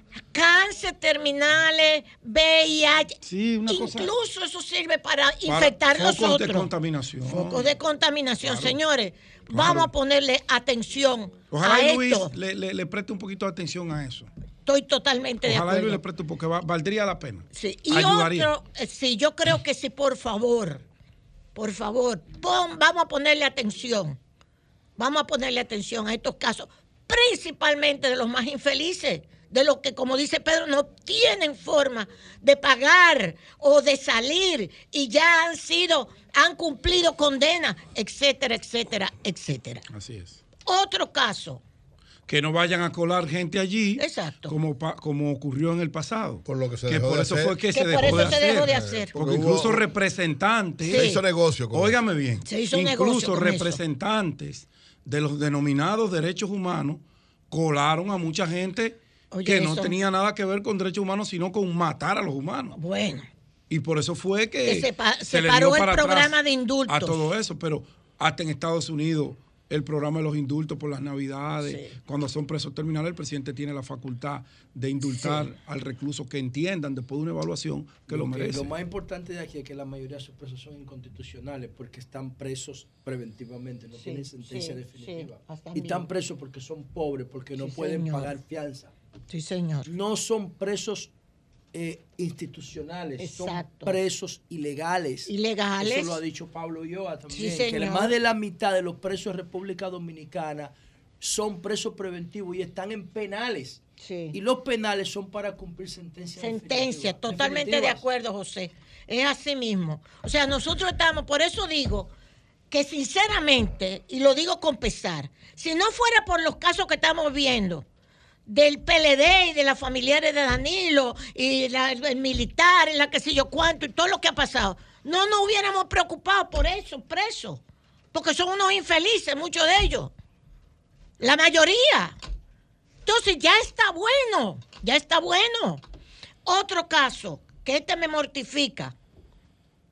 La mamá del niño, mire, uno que hasta es, es- es abuela, cuando uno abuela es mamá dos veces, y esto me, me- me llega al alma. ¿Ustedes recuerdan el niño que se ahogó en el Caipi de San Francisco de Macorís, en una cubeta? El niñito de dos años y medio. Hoy dice su mamá, bueno, da unas declaraciones que salen en la prensa también, lo acabo de ver en el Caribe, que ella rechaza el informe que le dieron de que murió ahogado, pura y simplemente. Que murió ahogado, pero que había, dice ella, y dicen sus familiares, que el niño había recibido un golpe. Oiga esto, esto es lo que me, me llena de, de intranquilidad. Y es que a ese niño, cuando le hacen la investigación forense de por qué murió, no le entregan un informe a la mamá y le dicen, murió por tal razón o tales razones. ¿Por qué es que ella dice que recibió un golpe el niño y que se ahogó? Entonces, ¿quién le dio un golpe al niño? ¿Cómo se dio un golpe? De acuerdo a ella. El INASIF no puede, no tiene que entregarle el informe que diga, después de que se hace toda la, la investigación forense de la muerte del niño, el niño presenta esto, esto, esto y esto, porque es ella que dice que recibió un golpe y que después se ahogó. Entonces, ¿quién O le lo dio el- ahogaron. o- ella no dice que lo ahogaron, sino que se ahogó, pero que recibió primero un golpe. Es lo que ella está diciendo. Y dice, después de todo lo que ha pasado, el dolor mío es más fuerte. Al no saber cómo murió mi hijo, nunca pensé que iba a morir de esa manera. Y ahora solo sabe Dios cómo ocurrió. Siento que a mi hijo me lo arrebataron. Se habla de un golpe, dice ella. Después un ahogamiento y asfixia. Y eso no tiene lógica. ¿Y cómo es posible que esta madre no sepa exactamente? No le hayan entregado el informe. Mire, fue así que murió, de acuerdo a la investigación. Yo no sé, me, me duele en el alma que esa mamá tenga esa sensación de que a su hijo, porque si recibió un golpe, o se cayó o le dieron un golpe. Entonces ya pasa de ahogamiento, pasa incluso a una categoría diferente, si recibió un golpe, como dice ella. Lo que pasa es que aparentemente el niño se dio un golpe por descuido de quienes debieron estarlo cuidando. Pero que entonces Cuando lo se explique, percataron, Pedro. no, es que no lo pueden explicar así, por eso el, la, quienes estaban a cargo Sí. niegan y trataron de simular, es lo que dice, leyendo el, el peritaje Sí, de la autopsia sí, practicada sí. al cadáver del niño, que dice que él murió por el golpe que recibió. Entonces simularon meterlo en la cubeta para ¡Ay, no! Ay, no, no, no. Espérate un momento. Espérate, vamos a ir. No es como, no es como Ay, yo lo Dios diga. mío. Yo simplemente estoy haciendo una descripción, doctor Virilio, de El reporte entonces, Pedro. Me- exacto, Pedro no dice eso. Porque- No, Tú la ahora tienes, dice la- que la- tiene un golpe. ¿Tú- la tienes ahí? ¿Tú la leíste? Dice que tiene un golpe. tiene un golpe en la cabeza. Ahora dice ver asfixia por, por ahogamiento, eso es verdad. Pero Adelante. si yo me caigo, Sí, perdón. sí, sí, sí. Pero eh, no, es que tú no me dejabas explicar. No, porque Vamos, vamos a terminar, exacto. porque la que- el- vamos, pues, yo quiero hacer una, una descripción. Sí, Plantear una hipótesis, pues yo no estaba ahí. sí, claro. Claro. Tratar de describir lo que pudo haber sido esa escena del crimen. ¿Verdad? Del incidente, vamos a llamarlo incidente. El niño se cae. Tú vas a dar tu opinión. Exacto, Tu correcto. percepción, porque pasó una hipótesis hay que jode mucho. ¿Tú entiendes? Bueno, Hay que tener mucha información. está bien, pero llamemos la hipótesis con la poquita que tenemos. Se cae el niño por un descuido, por un accidente, por la razón que sea. Pero espérate, Virgilio. Espérate, Virgilio. Espérate, porque yo, estoy- yo estoy tratando Sí, de hacer sí, algo vamos a ver, Pedro, con, con estoy el muy poquito de conocimiento con jurídico esto, que uno tiene para que la, Sigue, la sigue. audiencia pueda tener, hacerse una idea. Sí. Que ya finalmente la tendrá que decidir un tribunal. Está bien, está bien, sí. qué fue lo que ocurrió o no. Vamos a suponer que el muchachito se cayera, por la razón que fuese, descuido, negligencia, se asustaron las personas que estaban allí, Mándamela. no supieron manejar la escena, el niño le convulsionó, dijeron, pero aquí este muchacho se va a morir y vamos a caer todos presos. Sí. Metámoslo en esta ponchera de agua Ay, y fijamos Dios. que se murió. Ay, no. Eso fue lo que se vendió en principio. Ay, no, no, no. Eso fue lo que se vendió. Que el muchacho cayó en la ponchera de agua y se ahogó. Una asfixia por inmersión. ¿Cierto? Corríganme. Eso fue lo que- Perdón. Eso fue lo que se vendió en principio. Cuando el caso sale a la luz pública y se comienzan a atar cabos, se determina que previo a estar en la ponchera, no fue que él cayó en la ponchera, sino que lo metieron en la ponchera y se ahogó. Cristo o sea, Jesús. yo, yo instruyo que quizás si el niño se cayó, digo quizás porque no estaba ahí, lo llevaban al médico, se salvaba. Ok. Pedro. Pero dice la autopsia que tiene un golpe en la cabeza. Está bien, me explico. Entonces se cayó en el agua y se dio ahí. Pero el, golpe, el, mira, te voy a explicar algo. Yo no, que lo expliquen Hay- que hay- estaban no, ahí. pero te voy a explicar algo. Es que el Sí, INACI, es claro. Mira, eh, lo que determina lo que quita la vida del niño es la asfixia mecánica por ahogamiento. Sí. ¿Ok? Eso es lo que determina la vida del niño, Correcto, lamentablemente. Lo que le quita la vida al niño.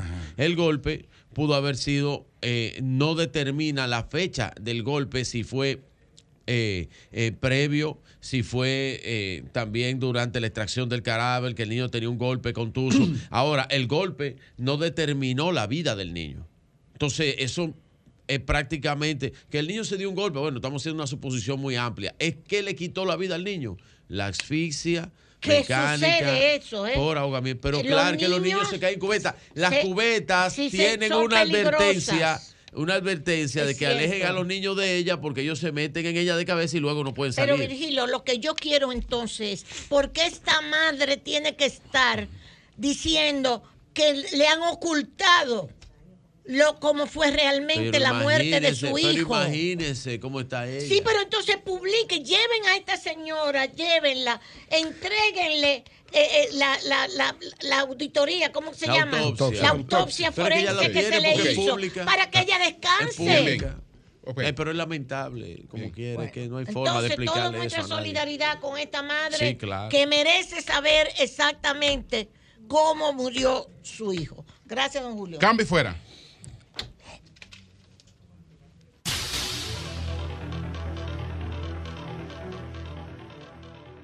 Ocho cuarenta y ocho minutos. Buenos días, José. Bueno, gracias, Julio. Julio, ¿tú te vas? No, porque que estaba, en un- estaba discutiendo con un, con, un, con un amén en un semáforo. Y tú estabas hablando de, de una conversación de Humberto Eco, ¿era? Humberto Eco y el arzobispo Carlos María Martínez. ¿En qué Era- quedó lo de por qué las mujeres no pueden ser sacerdotas? Yo no, yo, no, tú no lo, tú no lo leíste. Bueno, él lo explica, él lo explica. ¿Y qué dice él? Él lo explica, él, él da una serie de, de- de explicaciones porque don Humberto analiza la Biblia y dice que no le ve fundamento a eso, ni en lo que plantea eh, Tomás de Aquino, ni en una serie de cosas. Y él lo explica desde el punto de vista de la tradición, más bien. Eso fue una decisión de los católicos, Sí. porque los protestantes, la- las mujeres son pastoras. Entonces es una tradición católica, por eso es lo que dice Humberto Sí, Eco, que no sí. tiene fundamento. Y es verdad. No, porque tú no puedes poner una tradición por encima de los Bueno, derechos humanos. ah, y- y- o por encima de la homologación de los está, José, es- que eso no está por encima de el- derechos humanos. no casarse está por encima de los Claro. derechos humanos. No está por encima de los Claro, derechos humanos. porque los derechos y, humanos, claro. y es una decisión voluntaria dentro de la gente que se acogen a esa creencia. Porque no está de acuerdo, sale de la iglesia. Porque lo que él plantea también, él plantea que, por ejemplo, hay mucha gente que sustenta que la iglesia no debe intervenir en los asuntos públicos.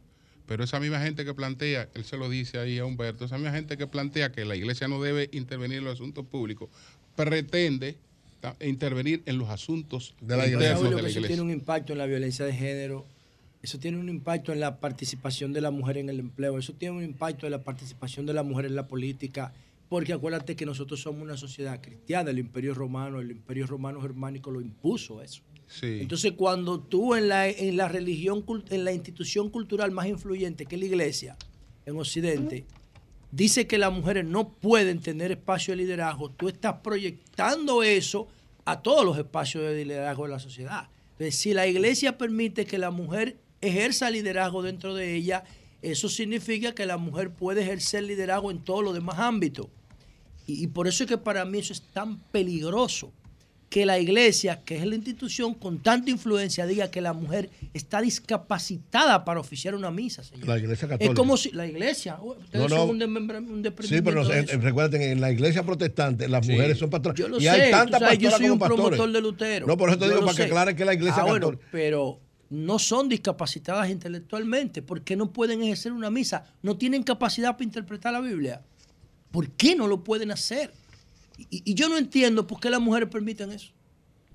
O sea, la iglesia debería estar llena de hombres, sin ninguna mujer. La- las mujeres tienen que hacer una huelga a la iglesia. Porque la iglesia no les permite a ellas ejercer su liderazgo. Las considera menores, las considera discapacitadas para poder ejercer una posición de liderazgo. Una simple misa, una, una mujer no la puede oficiar. Y eso es discriminación. Eso es discriminación. Entonces, ¿qué hacen los gobiernos aquí cada vez que hay un acto oficial, como por ejemplo el cambio de mando? Cuando el presidente Abinader, el presidente Danilo, Hipólito, Lionel, juran en el, en el Congreso, ¿para dónde cogen? Cogen para la catedral. Cuando tú vas a una audiencia a, a- a- emitir un, un- un testimonio como testigo, a cargo, a descargo, como que sea, como imputado, ¿qué te ponen a hacer? ¿A jurar sobre una Biblia? Dice, claro que eso es importante, eso está en nuestras instituciones, viejo. Nuestro escudo tiene una Biblia abierta.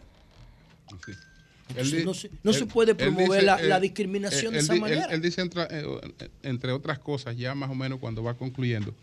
Pero entonces, me preguntará usted, ¿cuál es la consecuencia de todo ello?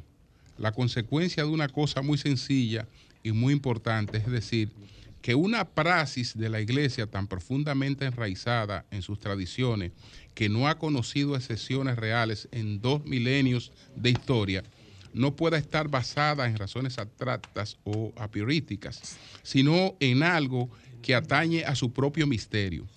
El mismo hecho de que la mayoría de las razones aportadas a lo largo de los siglos para ordenar sacerdote solo a los hombres no puedan hoy ya eh, eh, proponerse, mientras la praxis misma preserva con gran fuerza, basta pensar en la crisis que hasta fuera de la Iglesia Católica, es decir, en la comunión anglicana, está provocando la praxis contraria. No advierte, él dice, nos advierte que nos hallamos no ante razonamientos simplemente humanos, sino ante el deseo de la iglesia de no ser infiel a los actos eh, salvíficos eh, que la han generado y que se derivan del pensamiento humano, sino de la propia, y, y que no se derivan del pensamiento humano, sino de la propia actuación de Dios. Y O sea, por ahí que él está sigue. diciendo que Dios que no quiere que las mujeres se... Oh, pues, esto no tiene madre. señor.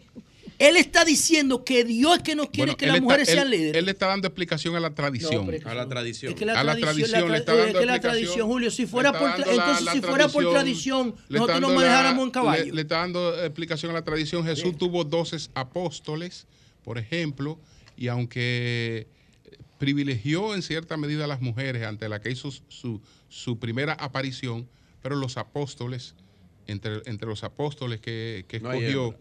no hay hembra. Está bien, Él- pero él- eso él- es porque... Entonces él te, está, él te está hablando de una tradición Está bien, pero yo te digo, tú no puedes de poner esa- la tradición, tú no puedes poner la tradición por encima de las realidades, porque si fuera así nosotros siguiéramos andando en caballo. Perfecto. Claro, Pues sí, pero tú no puedes, la tradición, la tradición no es más que, hacer- una Lo que expresión tiene que hacer el que no cree en esa tradición es no creer en ella. Sí, pero ¿y la institucionalidad? ¿Qué No, es que no es institucionalidad, porque eso no tiene que ver con la Oye, institucionalidad. yo estoy hablando Es de eso- que el escudo es que nosotros tiene una es que eso no está- Es que eso no está impuesto, eso no está impuesto a la sociedad.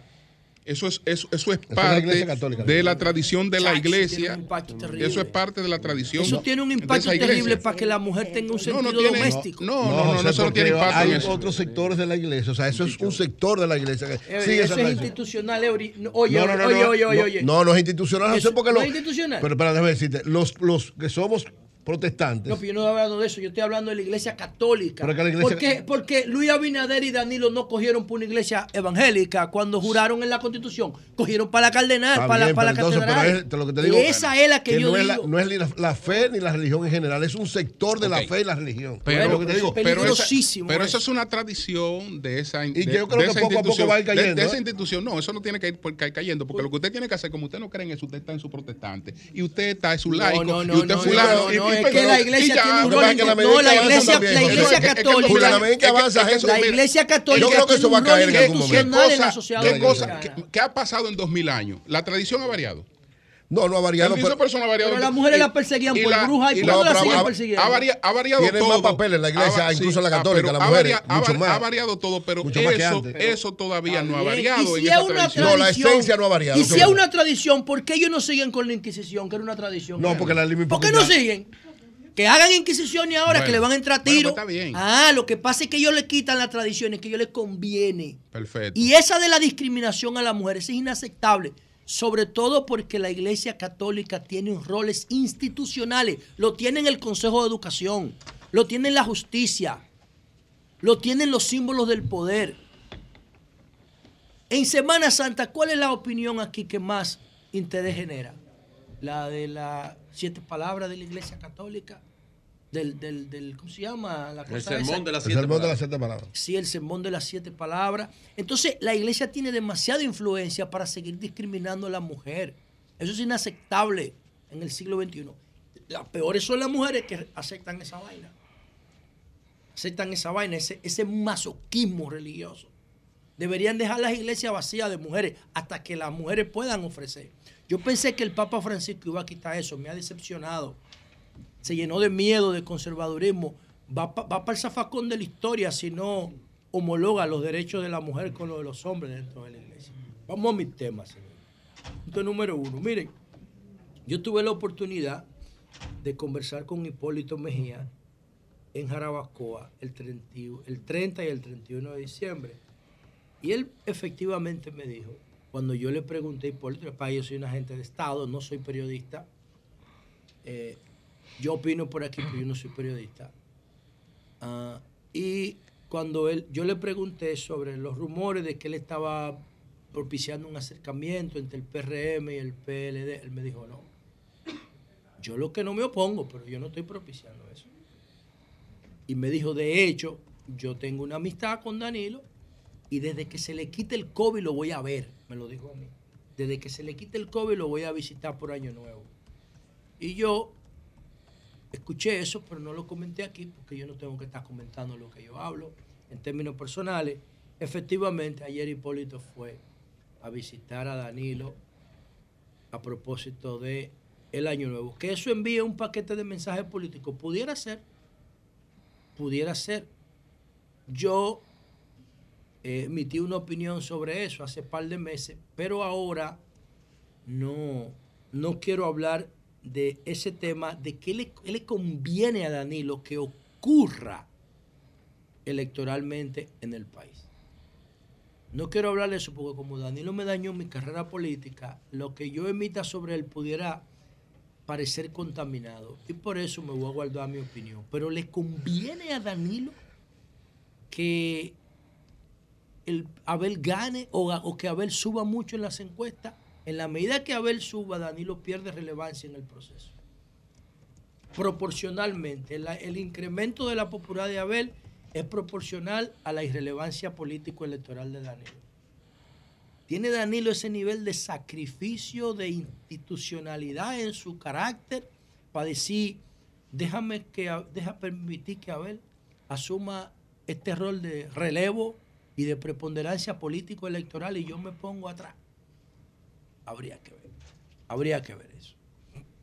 Entonces, señores, por otro lado, miren, ah, actualizando el caso de lo que pasó en el juego de antes de ayer, del lunes, en la NFL, en la conferencia americana, donde el equipo de Nueva York, de, los, de Buffalo, donde hace frontera con Canadá, los Buffalo Bills, eh, estaban jugando con el equipo de Cincinnati, Cincinnati Bengals. Y entonces, eh, al final del primer cuarto, se produjo un, golpe de parte de el jugador ofensivo de los Bengals, T. Higgins, contra el jugador defensivo, el safety, Damar Hamlin, de los Buffalo Bills. Ustedes recuerden que Carmona ayer nos llamó, los que le sigue- siguen permanentemente el programa, para informarnos de que ese juego se había suspendido. Lo tenemos en pantalla. Vamos a ponerlo otra vez para que vean cómo el jugador que está vestido de marrón con naranja y blanco, ese es T. Higgins, el ofensivo de los Bengals, va tratando de avanzar yardas y es frenado por ese safety que se llama Damar Hamlin, un joven de 24 años, es un safety free, porque está flotando. Hay dos tipos de safety en la defensa de la NFL. Ahí es que cae. Y él, Cae. exacto, él lo derriba, mira, lo para en la ofensiva, mira cómo lo derriba, ve. Pero en el proceso de derribarlo, recibe un golpe entre el hombro y el cuello, miren, ven. No fue en el corazón, entre el hombro y el cuello, obviamente. Ahí cae. Está, está avanzando con toda la fuerza del mundo, un tipo de más de 200 libras, puro músculo, preparado para in- embestir. Eso es lo que hace un, un, un receiver, un jugador ofensivo cuando coge el balón. Avanzar por tierra lo más que pueda. No importa quién se le ponga de por medio. Entonces el tipo se desmaya, Damar Hanlin, y sufre un infarto. Lo resucitan en el campo dos veces. Después viene una ambulancia y lo llevan al hospital de Cincinnati. ¿Cuál es el, el parte médico en el día de hoy? ¿Cuál es el parte médico en el día de hoy? El parte médico en el día de hoy es que tras el incidente, ah, la situación de Hamlin se encuentra muy crítica. Eh, se encuentra, muy- dice aquí, mm, el golpe desencadenó en el safety un paro cardíaco en el terreno de juego, se mantiene internado y se reporta en estado crítico. Todavía no está fuera de peligro. Recibió dos infartos. Fue por el golpe. Pudiera ser que haya sido por el golpe, puede ser que él tenga una situación previa y se le haya complicado por esto. Habría que esperar las informaciones. Eh, él había, Damar Hamlin había creado una página en GoFundMe para regalar juguetes a los niños en Navidad. Este muchacho de 24 años que recibió el golpe, que se desmayó y, e infartó en el terreno de juego. ¿Qué ha hecho la gente en, en Nueva York y en Cincinnati también, en todo Estados Unidos? Han comenzado a poner dinero en la página de GoFundMe de Healing sin que, sin que nadie de su entorno lo haya pedido. Señores, y en 24 horas se realizaron 119 mil donaciones, equivalente a 4 millones de dólares, a la página de GoFundMe del el jugador eh, que sufrió el infarto en el campo de juego Damar Hamlin. El, el- el Monday Night Football es un acontecimiento cultural norteamericano, sobre todo el del primero de año, porque se están jugando las posiciones de playoff. Ya el juego que viene, la semana 17, es el último de la NFL, de la temporada regular, y es un acontecimiento que paraliza Estados Unidos. Recuerden que el Black Friday se produce, se produce por un juego de fútbol americano universitario. Para que ustedes vean la influencia cultural que tiene el fútbol americano en los, en los norteamericanos, es como la iglesia católica aquí, que tiene una influencia brutal. ¿Y qué va a pasar? Bueno, el juego se suspendió y la NFL todavía no ha puesto fecha para volver a realizarlo. Ojalá que este joven, apenas 24 años, pueda, Damar Hamlin, pueda recuperar su vida, aunque no creo que vuelva a jugar fútbol nunca más con dos infartos y un desmayo en el campo de juego. Por otro lado, brevemente, quiero decir lo siguiente. La, hay una comisionada en Estados Unidos, en perdón, en Puerto Rico, atención a los dominicanos, atención a los dominicanos, por acá,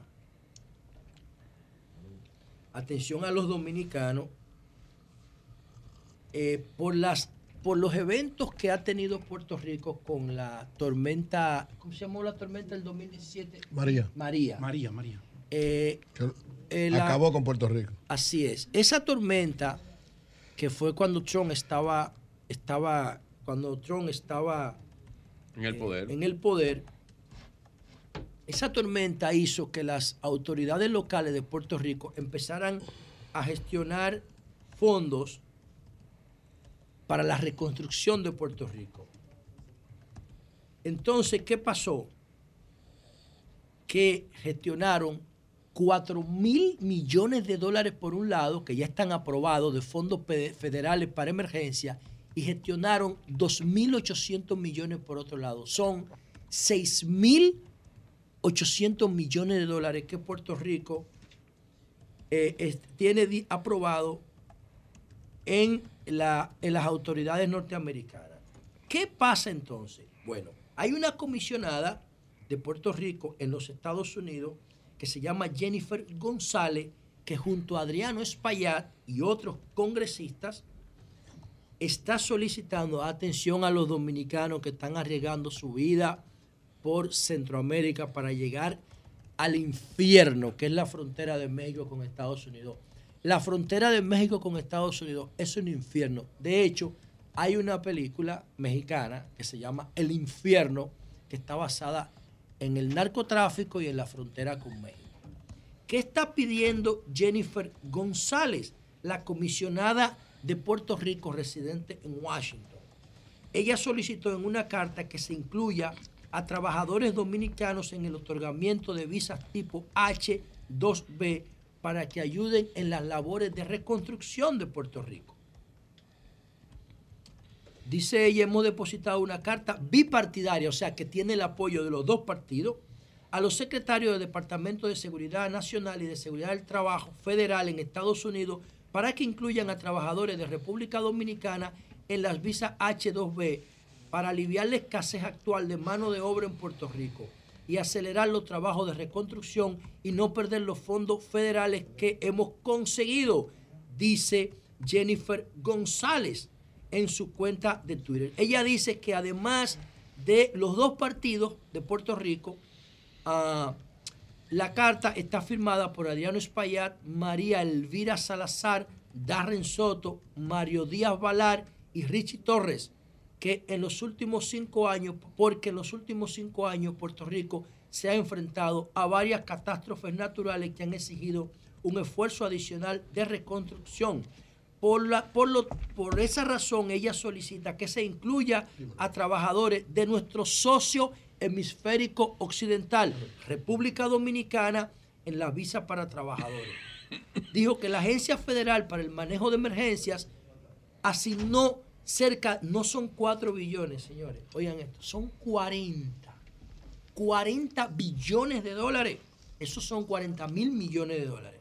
En fondos de reconstrucción, además de 2.250 billones para proyectos de transportación e infraestructura. Estamos hablando, señores, de 42.200 millones de dólares que tiene Puerto Rico aprobado. Para que ustedes tengan una idea, el PIB de República Dominicana es de 100 mil millones, 113 mil millones. Solamente en ayuda, Estados Unidos le ha aprobado a Puerto Rico 42 veces lo que nosotros somos en, en tamaño económico. Escuchen esto, señores. 42 veces nuestro PIB para reconstrucción. ¿Y qué resulta en Puerto Rico? Oigan lo que dice ella. Dice ella que en octubre del año pasado la población trabajadora disponible en Puerto Rico se situaba en un 43%. Apenas 43% de los puertorriqueños está disponible para trabajar. El 60 no. El 60 no está disponible para trabajar. Sí. y dice, No le gusta mucho, ¿no? y dice ella, oye, dice ella, pero si nos vamos específicamente al sector de la construcción, Puerto Rico ha perdido el 40% del sector de la mano de obra hábil para trabajar construcción, así como en otros sectores, eh, así como en otros sectores como el turismo, debido a la gran migración que hemos tenido hacia los Estados Unidos. Los puertorriqueños se han ido de Puerto Rico. Se han ido de Puerto Rico y solamente hay disponibilidad de su población, que es unos 3 millones de habitantes, de un 40%. 800 gente que ven ahí, 800 No, un millón de gente de No los tres. Para que. Y, y- y- y- y de ese millón la mitad tiene la maleta hecha. Pero ahora entonces miren, señores, oigan, esto es un paraíso, es un escenario paradisíaco. El que está a esta muchacha hay que invitarla al país a darle una medalla. Ella se llama Jennifer González, es comisionada residente. Ella está diciendo a Estados Unidos, señores, incluyan a los dominicanos en los visados para que vengan a trabajar por Puerto Rico, que tenemos 42 mil millones de dólares y no tenemos quien lo trabaje. Yo no sé, ella dice que nosotros somos sus socios hemisféricos, pero ella no incluye cubanos, ella no incluye haitianos, ella no incluye venezolanos, Nos parecemos mucho. ella no incluye venezolanos, ella incluye dominicanos y eso es una deferencia. Eso es un gesto con los dominicanos que nosotros tenemos que saber agradecer. Vamos a invitar a Jennifer González a la República Dominicana y vamos a, tra- y vamos a tratarla como lo que se merece, como una gran amiga de los dominicanos. Cambio y fuera.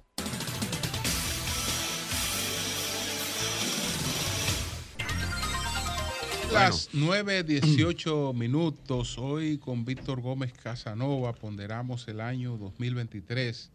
Eh, Lo proyectamos. ¿Cuál es la, lo, Lo proyectamos, proyectamos. lo proyectamos, más bien lo proyectamos. ¿Cuál es su visualización sobre el año 2023? Doña Consuelo. Sí, eh, quiero aclarar o quiero informar, más bien, informar, que he estado en comunicación con don Pablo Ulloa, el defensor del pueblo.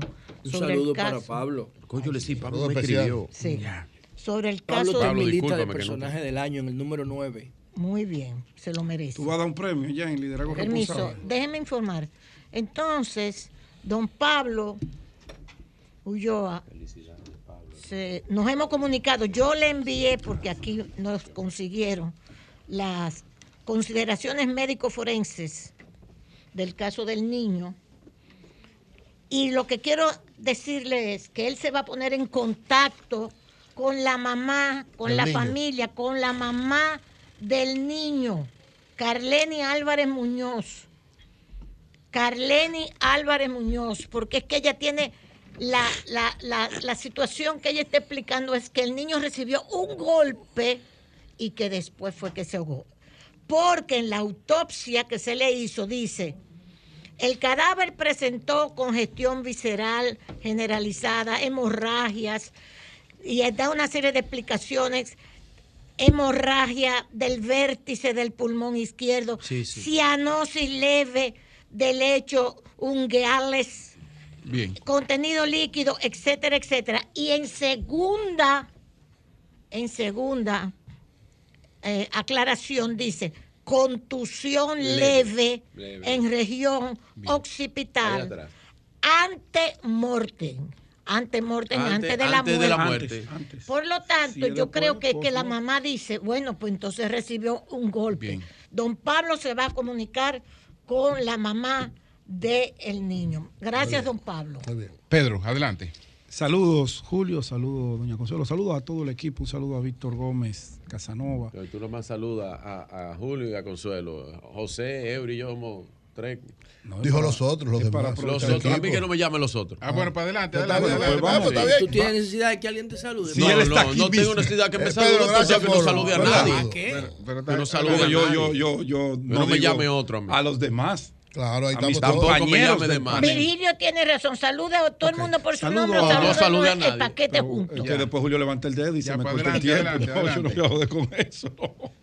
Bueno, saludos a todos mis compañeros queridísimos de este panel sí. del Sol de la Mañana, el programa más influyente de la radio y la televisión y redes sociales que se produce en la República Dominicana. ¿Le gustó? Ah, sí. Él no juega eso, es lo que va a pasar pelota ahí. Eh, Julio sí juega, él no Ah, sabe nada de eso. Pasa vergüenza. Eh, mira, Yo. primero quiero agradecer una llamada que recibí ayer del magistrado José Alejandro Vargas. Una llamada inesperada, pero fue una llamada muy, muy agradable. Es el que es el que imparte justicia con tres crucifijos atrás. No, el magistrado tiene un estilo Tiene de, impartir justicia. Es un altar, es un altar lo que tiene con, atrás. con justeza. Y cuando dicta la, Si dictaba sentencias, jodiste. le, le leía el panegírico Si eres- del porqué Si tú eres Ah. musulmán, te jodiste ahí. a los, a los procesados. Bueno, el magistrado eh, utilizó nuestra persona para y conversamos sobre diferentes tópicos, pero el fin de su llamada era mandarle, enviarle un saludo a cada uno de los miembros de este espacio. Ah, gracias. Él dice que este programa se ha convertido en la obligatoriedad de todo aquel que necesita estar informado. Así es. Tiene que escuchar el sol de la mañana. Él dice, cuando yo, por las atribuciones que me da esta alta corte, no puedo verlos, los veo en diferido, pero los veo a cada uno de ustedes y de verdad que extiéndele a tus compañeros, Pedro, eh, mis felicitaciones, porque hacen un trabajo encomiable. Igual Gracias. para él, ese magistrado Gracias, es magistrado. Yo le, magistrado, yo, lo voy a hacer, yo lo voy a hacer en el aire, porque de verdad que Gran las palabras y los tópicos que conversamos, coño, qué calidad de, de- de ser humano tiene el magistrado José Alejandro Vargas, además de sus condiciones eh, impecables como juez eh, cuando estuvo en los juzgados de la instrucción, coordinador de los juzgados de la instrucción y como juzgador eh, dejó a la sociedad un gran legado de cómo se debe impartir justicia. Bueno, continúo. Un fuerte abrazo, magistrado, para usted y para su familia. Mucho éxito en sus funciones. Paso a una información para luego entrar en el tema y es que en la isla Saona hay mucha alegría. En la isla Saona hay un entusiasmo en la población, en los turistas que visitan y en el comercio. ¿Por qué? Bueno, porque la compañía de electricidad de Valladolid encendió la primera planta de energía 100% renovable con capacidad de almacenamiento de 5 megawatt hora. O sea, ellos tienen 5 megas por hora para suplir a los eh, más de 600 habitantes de la isla Saona que no contaba con un parque de energía eléctrica, lo que le dificultaba la vida y las operaciones a la gente que vive allí. Eh, esta compañía, la compañía eh, del señor Booster, decidió instalar esta planta como modelo de lo que es la energía 100% eh, renovable, sin contaminación, adaptada completamente a todas esas bellezas naturales que posee la isla Saona y eh, en las festividades de Navidad le llevó ese gran regalo de suministro eléctrico a los habitantes y a los comerciantes que no encuentran dónde colocarse de la alegría que esto le embarga, porque eh, tenían años esperando una solución al tema del suministro de energía eléctrica. Y qué bueno que esta compañía eléctrica de Valladolid pues le llevó una solución amigable con el medio ambiente que va a hacer un aumento, va a provocar un aumento en la productividad, porque el turista que iba y duraba dos horas, tres horas, porque no tenía cómo refrigerar, no tenía cómo tener productos frescos, pues ahora ese turista va a pernotar mucho más tiempo en la isla Saona y esto obligatoriamente que va a generar grandes beneficios y mejorará la calidad de vida de los habitantes de la isla Saona.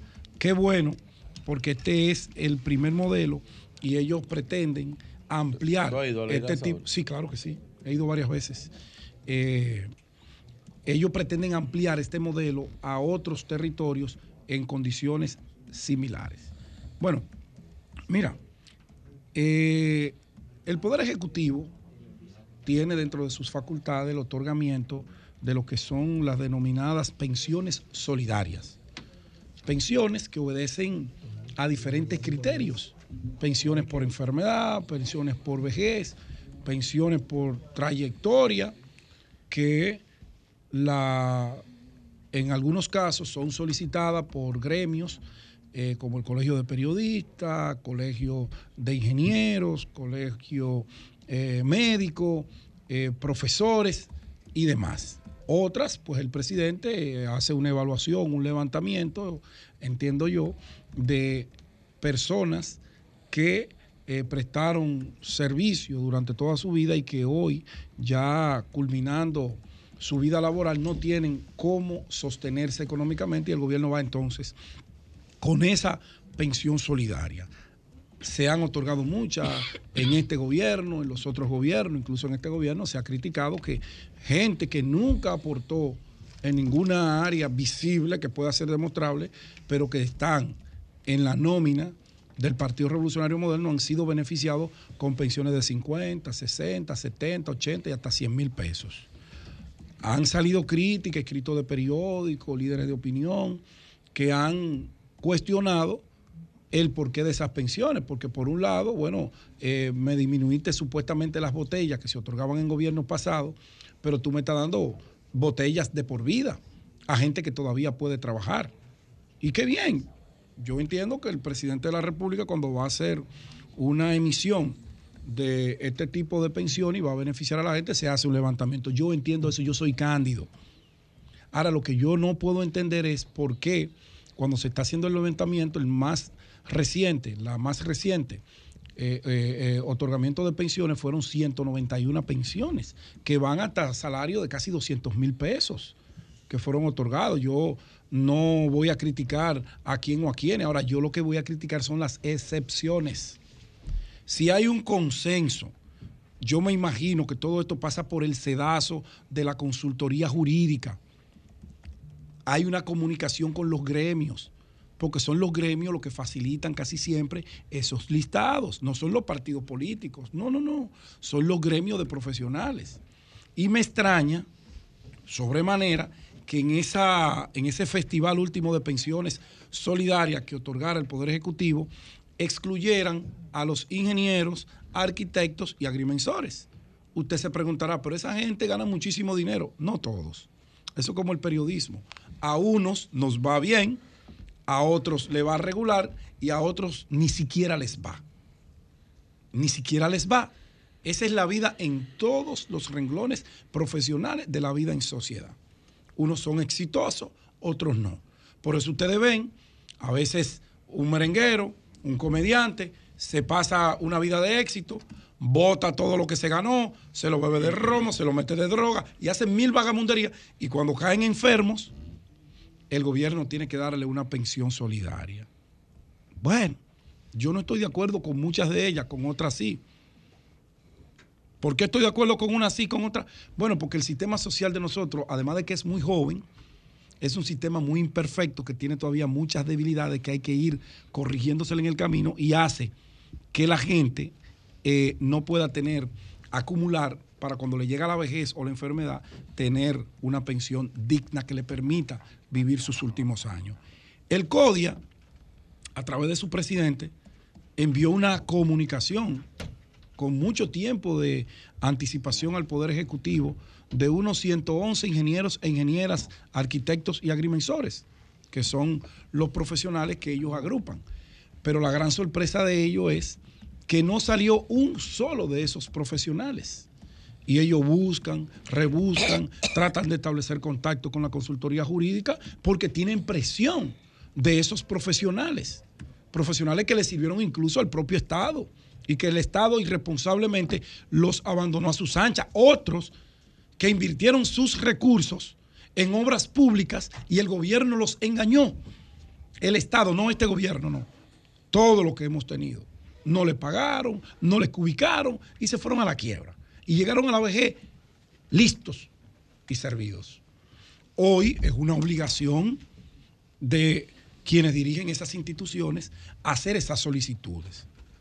Y yo me pregunto, de 111 solicitudes de ingenieros y arquitectos motivadas, incluso con expedientes de la condición de salud económica y de vejez de muchos de ellos, el Poder Ejecutivo no le incluyó un solo, un solo. Y ellos no estaban solicitándole pensiones de 100 mil, de 200 mil, quizás pensiones hasta de 20 y 25 mil pesos para comprar medicina, para sobrevivir, porque no, no les va a dar para más.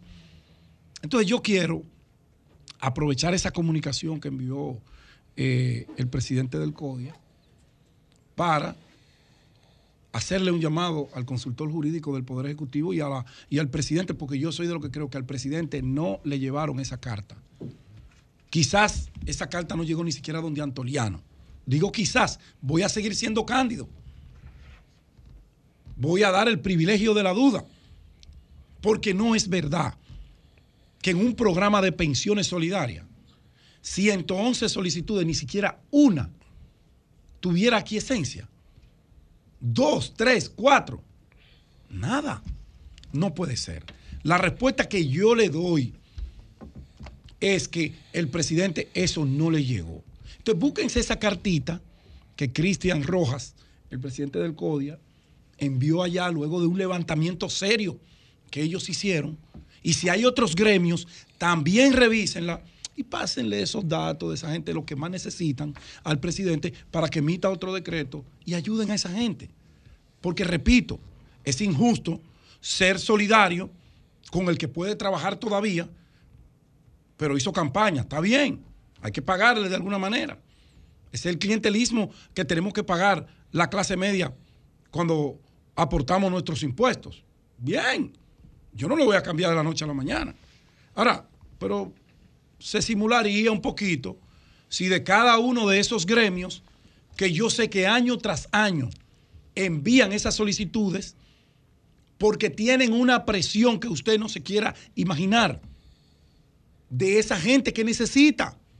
Vayan a esos gremios para que ustedes vean cómo hay profesionales ahí prácticamente en una condición de mendicidad.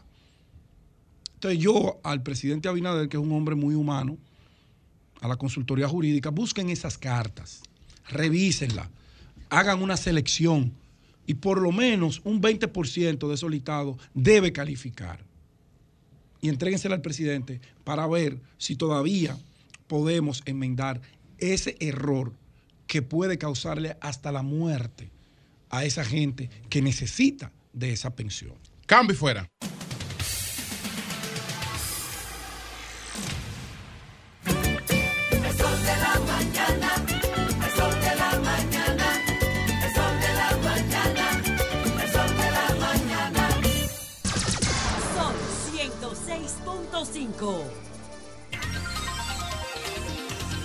Las otra cosa. 9, son las 9.38 minutos. Víctor Gómez Casanova está con nosotros en el día de hoy y la finalidad es ver eh, el horizonte ¿no? Eh, con el año 2023. Yo Adelante. quisiera empezar por señalar que es la primera vez en muchos años Doña Consuelo pudiera decirme si es la primera vez en la historia. Por lo de muchos años o por la experiencia. Por los conocimientos que tiene y porque ha vivido como testigo de primera Sí. línea muchos procesos. Yo creo que es la primera vez que las elecciones no se van a definir el año de las elecciones. ¿Cómo así? ¿Cómo así? Que las elecciones sí aquí no se van a definir en el 2024. ¿Y cuándo? En el 2023. ¿Tú crees? Sí. ¿Por qué? Explícate. a ver. ¿Por qué? Ajá. Explícate. Porque el inquilino del Palacio Nacional por el cuatrenio 2024-2028 se definirá en base a los acuerdos políticos y a las alianzas políticas que por ley deben realizarse antes de finalizar el 2023. Deben re- registrarse en la Junta. y deben cumplir con el proceso de las asambleas partidarias y las convenciones y el plazo de las alianzas. Y recordemos que las elecciones municipales son en febrero. Y las elecciones municipales de febrero van a marcar, van a definir tendencia. una tendencia hacia las presidenciales de mayo. Correctísimo. Y tú no vas a hacer campaña para definir el escenario electoral de cara a las elecciones municipales de febrero en medio de Navidad, Año Nuevo y Día de Reyes, que son los 30 o 45 días antes de las elecciones municipales de febrero. Todo eso tiene que estar cocinado, ese plato tiene que estar listo para servirse en la mesa del electorado antes de finalizar este año 2023 que se inicia. Correcto. Y las alianzas municipales van a trazar la marcha, van a enseñar el menú para las presidenciales y congresuales de mayo. Pero eso era lo que se decía con las elecciones que se suspendieron. Pero Y como se pero como, que pero sucedió. como pero como se suspendieron, Claro. el hecho de haberse suspendido cambió el escenario El político. escenario político, Porque personalmente opino, personal, una opinión muy personal de mi parte, que si las elecciones de febrero no se hubiesen suspendido, Sí, hoy Luis Abinader no fuera el presidente de la totalmente de República. acuerdo. ¿Por qué? Porque en febrero la mayoría de las encuestas y los sondeos Claro. y toda la, la- la política de ese momento indicaba que en esas elecciones de febrero, con todo y el COVID y con toda la situación, el PLD y sus aliados creo- iban a retener yo- yo creo que la lo- mayoría de las alcaldías. Yo creo que él lo iba a hacer, lo que iba a haber una segunda Una vuelta. segunda vuelta, iba a ser Luis Porque la radicalización que tenía Leonel lo llevaba a apoyar a Luis. ¿Cómo lo apoyó, de hecho? Es que se hubiese, es que Leonel fue el gran ganador después de Luis Abinader de la suspensión de las elecciones de febrero. Porque Pero si, claro Leo- que sí. si Leonel Fernández en febrero, con el perdón de Pedro, No, no, no, no. si Leonel no, Fernández en febrero del 2020 Víctor es un diplomático natural, innato. ¿no? si Leonel Fernández y la Fuerza del Pueblo en febrero del 2020 no sacan un 3%, Claro. Para las elecciones presidenciales de mayo se Claro. desvanece, se Claro. hubiese debilitado y Pero no que hubiese el primero presentado. que sabía eso era Leonel, por eso Leonel se da el lujo después de dividir al PLD. Totalmente, pero Claro. yo lo que le quiero dejar dicho es que en este año Esa apreciación 2023 está incorrecta. Ay, perdón. Porque no fue Leonel que dividió el PLD, fue Danilo. Danilo. Desde el poder. Lo dividió Cuando Danilo. empujó al presidente de la organización Ajá. a la calle, cuando trató de involucrarlo hasta con asuntos no Sí, un está santos y no discutir lo empujó. Que se fue para Leonel, el se que dividió fue Leonel. el que dividió tenía otra salvación y el que hacer lo que hizo, porque si, Danilo sobrevive, y el que hizo alianza Gonzalo gana, Leonel no se vamos, Un plan, maestro hecho por Joao Santana. Un plan maestro hecho por Joao Santana. Sigamos con el Las elecciones-. ¿verdad? las Claro. elecciones del Mira para 2024 dónde va este. las elecciones del 2024 Joao. se van a definir en el tablero electoral del 2023. Entonces, ¿qué pasa? Analicemos lo siguiente. Por ejemplo, esa visita de Hipólito Mejía a Danilo Medina. Eso no es fortuito. Hipólito Mejía es un hombre auténtico. Hipólito Mejía es un hombre campechano. Hipólito Mejía es un hombre que dice lo que piensa. Sencillo. Es un hombre muy agradable. El principal activo Sí, señor. de Hipólito Mejía lo ha sido toda su vida. Así es. su trato humano. Es sus condiciones humanas, sus relaciones personales. Y él tiene unas relaciones personales con Danilo Medina mejor que ningún otro dirigente en el gobierno y en el PRM y con también. todo el mundo. Y me, a- antier estaba hablando con Hipólito. Entonces, ¿qué pasa? Yo, no. Si Tú sabes que siempre he querido Hipólito. si, pero adelante. si ustedes me preguntan a mí, Claro. Sí. si ustedes me preguntan a mí, ¿Cómo tú lees esa, esa visita? ¿Cómo tú la lees? ¿Qué tú para dices que- mí Que no es fortuita. Había un mensaje. Para mí, esa visita fue calculada. Por Hipólito. Claro. Usted le está preguntando a él, no digan que. Claro. ¿Por qué fue, Bueno, cal-. ¿Por qué fue calculada? Porque si no hubiese habido interés por ninguna de las dos partes en que se supiera, no se hace una pose para esa fotografía y se publica. Y Julio lo sabe. Esa ¿Qué visita, mensaje tú le ves? Esa visita, para mí, Hipólito Mejía mata tres pájaros de un tiro con esa visita. Vamos a ver. Primero, Víctor, tú viniste a matarme mi comentario. pues. Pero No, pero aguántate. adelante, adelante. Primero, Hipólito Mejía demuestra ya en los umbrales de su vida personal y política que es un hombre que al igual que el presidente Joaquín Balaguer, que es el último referente de expresidente que nosotros tenemos, porque Salvador Jorge Blanco y don Antonio Guzmán no gravitaron en el escenario político como expresidentes lamentablemente por el, por, la, por el suicidio de don Antonio y por la situación de- de- del expresidente Jorge Blanco. El último referente de expresidente que gravita en el escenario político fue Joaquín Balaguer. Entonces, hoy Hipólito Mejía trata con esa visita, no es que lo hizo por eso, pero un mensaje que se transmite con eso es de que yo soy un expresidente, yo estoy en retiro, pero yo gravito y manda un mensaje independientemente del mensaje que pudo haber llevado en lo personal en su diálogo. Número dos, hace una visita coherente con una declaración que él ofreció hace algunos días sobre la base de que él favorecería una alianza municipal entre el PRM y el PLD. Y tercero, sirve de interlocutor, de arfil, de comisionado político electoral del presidente Luis Abinader, que tiene la ventaja, al igual que Leonel Fernández, no así Abel Martínez, de que de los tres candidatos a la presidencia que hay definido, tienen un control hegemónico de sus partidos.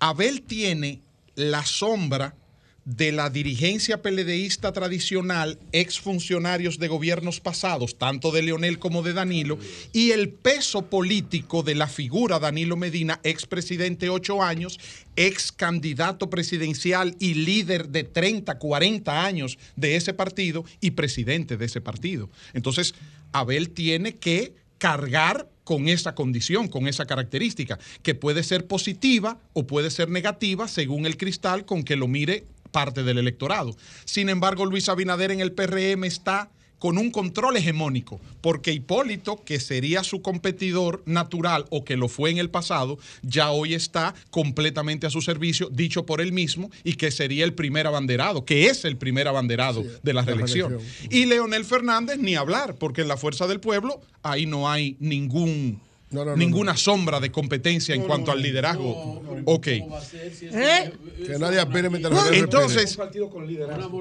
entonces, analicemos, por ejemplo, el escenario de los tres candidatos. Abel Martínez, empecemos por Abel Martínez. Yo creo que los asesores de Abel Martínez, en términos de marketing y de publicidad, están apostando a un mensaje equivocado. Usted no puede presentar a Abel Martínez en el eje del cambio, porque el eje del cambio ya está patentizado, ya está registrado en el sentimiento del electorado con una identificación que se llama Luis Abinader y el PRM. Entonces, el querer montar a Abel Martínez sobre un eje mercadológico de quien pasa- cambia una ciudad, cambia un La- país. la- sí, puede ser en el eslogan de la ciudad, Víctor. Pero cada vez que se convocan unas elecciones, lo que está en debate es el cambio. Siempre. Sí, lo que Julio. está- lo- lo- y, Ahora lo, y- está la- y lo que la gente va a buscar es cambio. Es decir, ¿Tú sabes lo que tiene? la- lo- la- en unas elecciones se llama cambio y renovación. Claro. Entonces, lo que la gente se pelea por representar ese cambio, se pelea que, por eso. que se Desde manifieste. que tú entregaste el, pero- de- pero la el- el- palabra- el la que no es- no, no, no- no importa. La Bueno, es bueno, una cosa, pero ¿Tú Víctor, sabes pero cuál es el cambio? la- no pero- ser el ineficientes. que, el que no es que el- han sido ineficientes fundamentalmente el que no es- los funcionarios el que no es el de- cambio del en presidente. el que no es- Son mira, ineficientes. hasta el propio presidente Ay, Virgilio, perdón. hasta el propio presidente tiene que mostrarse como un ente de cambio. El que no es ente de cambio y no pelea por el cambio en unas elecciones elecciones, ya perdió. Así Julio, es, yo claro, estoy, yo si no, estoy, ¿qué? yo estoy totalmente de acuerdo con ustedes en cuanto a que ese es el mensaje que se persigue transmitir. Yo estoy de acuerdo. No, pero no, no, no. intercambio Claro, de- claro. No, no, Víctor, eh, yo te eh, dije a ti, eh, cuando hiciste el llamado a los asesores que No. tengan cuidado, ¿verdad? No, no, no, pero no se yo- trata de asesores, se yo trata te- de visión. yo te- es que unas, unas elecciones lo que, Que se discute, es- unas elecciones, la gente lo que va a buscar es el cambio. Yo estoy de La acuerdo gente va a buscar el cambio. Comparaciones. Y el que lo representa por ese Claro. vota. De hecho, es Comparaciones. los en toda En todas las elecciones, en toda la campaña electoral, el cambio no se puede abandonar. Apelar a eso, Señores. claro. que ha centrado la palabra cambio. Señores, Sí, pero yo estoy... el cambio anterior, el cambio de ahora es la ineficiencia Sí. de muchos de los funcionarios de Luis que lo tienen hundido. Sí, pero para adelante, el Víctor. mejor funcionario que tiene Luis es él y la Adelante, vicepresidenta. Víctor. Pero señores, Adelante, Víctor. señores, señores, yo estoy de acuerdo, yo estoy de acuerdo con ustedes. Ese es el propósito, ese es el objetivo, ese es el, ese es el, eso es lo que se persigue y está bien, es una estrategia correcta con una implementación desde mi humilde punto de vista errónea. ¿Por qué? Porque tú puedes exhibir el cambio como argumento, como eje, cuando tu competidor es un presidente en ejercicio que no ha venido utilizando el eje del cambio, pero Abinader tiene ya más de seis años diciéndole a este país que el cambio lo representan él y el Sí, PRM. es que verdad. y todavía en el gobierno, el eslogan oficial del gobierno es estamos cambiando. Sí, es cierto. Entonces, cuando tú presentas una candidatura nueva, fresca, joven, la única candidatura novedosa, la única candidatura joven, con experiencia de Estado, con condiciones que no lo tienen sus dos contrincantes, montándote en un eje usado que ya está, es como que tú le quieras quitar el color amarillo a las águilas. Es como que tú saques un equipo Las de pelota águilas. nuevo, que José La Luz De aboga toda- porque el sur de toda- tenga un equipo de, pelota de y salga De amarillo. todas maneras, me imagino Pero que el que cambio no es el la eslogan. Yo espero, Eficiencia. pero he visto que lo han Yo- puesto en unas vallas y que ya lo han puesto como un eslogan oficial. Porque me imagino que eso no se ha definido Yo todavía. entiendo La que ineficiencia. yo entiendo que Abel Que Martínez no. yo entiendo que Abel Martínez es el candidato que reúne condiciones que ninguno de sus dos competidores las reúnen. Es el más joven, es el más novedoso, presenta una esposa con características de atraer simpatías en los nuevos votantes, en las nuevas generaciones, en las redes sociales. Y entonces... Lo que conecta con las No, no, por no, Virgilio. Virgilio, si tú analizas el fenómeno Nayoni, pero perdóname, si tú analizas el, ne- el fenómeno Nayoni en, en el proceso interno del PLD, te puedes dar cuenta que prácticamente en un momento dado, la campaña de Abel Martínez presentó a Nayoni compitiendo más con Margarita que él mismo. Claro, eso por el día Eso en que no, yo eso no parto. ayuda a ver, pues tú estás diciendo que la, Lo que la ayuda. mujer va a cargar a ver. No, lo va a conectar con los nuevos Lo votantes. conecta. Óyeme bien. El 60% Nayioni- de la población dominicana es joven. Claro, Nayoni llega Eso- a un público. Ay, yo, no sé, yo no había visto eso ¿Usted está por ningún lado. Ay, Dios Tú ves, eso va mío. con lo que tú decías ahorita de la licencia. Yo tengo un video en mi canal. Nayoni va a cargar a ver en la No, campaña. no lo va a cargar, No. pero lo va a complementar. Ay, qué bien, qué bien. Óyeme bien. Oye. Leonel Fernández Yo es no me había dado soltero. cuenta de- Leonel Fernández es soltero. Sí. Ustedes me van a decir a mí que Margarita Cedeño de Fernández no aportó electoralmente en las Claro, elecciones del claro, la mujer 2004 siempre para Leonel aporta, Fernández y en el 2008. Ustedes me van a decir a mí que. Raquel Arbaje no aportó en las Claro. elecciones. Señor. las mujeres siempre y aportan. sigue aportando, Y Raquel.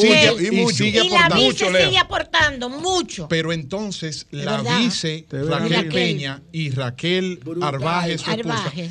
no tienen el nivel de conexión en las El redes engagement. sociales, el engagement, gracias Pedro, que sí tiene la esposa. de- fíjense ustedes, yo no estoy diciendo nada nuevo, fíjense ustedes, revisen las redes sociales de Abel Martínez. No, no, ella- ¿Cuáles ella- son ella los videos más vistos video en la cuenta eso. de Instagram de Abel Claro. Martínez? Son los videos donde él sale en familia acá con su esposa preparando no vi- yo no chocolate y él haciendo café, porque la parte humana, la parte Pega de mucho, su mucho, familia sí. tiene un engagement. Entonces, ¿Qué? ¿qué pasa? Tampoco creo correcto vender a Abel Martínez con experiencia, porque es verdad que la tiene, tiene más experiencia Abel Martínez que la que tenía Luis Abinader cuando se presentó como candidato en el 16 por primera vez. Y que la Tiene que más experiencia Leonel. que la que tenía Leonel en el 96. señor. pero está compitiendo con dos candidatos que, Que por mucha experiencia tienen, que él tiene, tienen más que él. claro. Entonces, no le resaltes un atributo en el que él queda en desventaja frente a sus competidores. Resáltale lo novedoso, resáltale lo joven, resáltale lo atractivo. ¡Eficiente! Es, resáltale su Eficiente. eficiencia. No, su usted ha vivido en Santiago. ¿Eficiente de Su qué? juventud. Ven, ven, Santiago. Su Ven, juventud. Santiago. Usted, usted, usted, Ven, usted Santiago, va de paseo a veas. Santiago. Ven. ¿Qué es lo que está deficiente? Sí, eficiencia.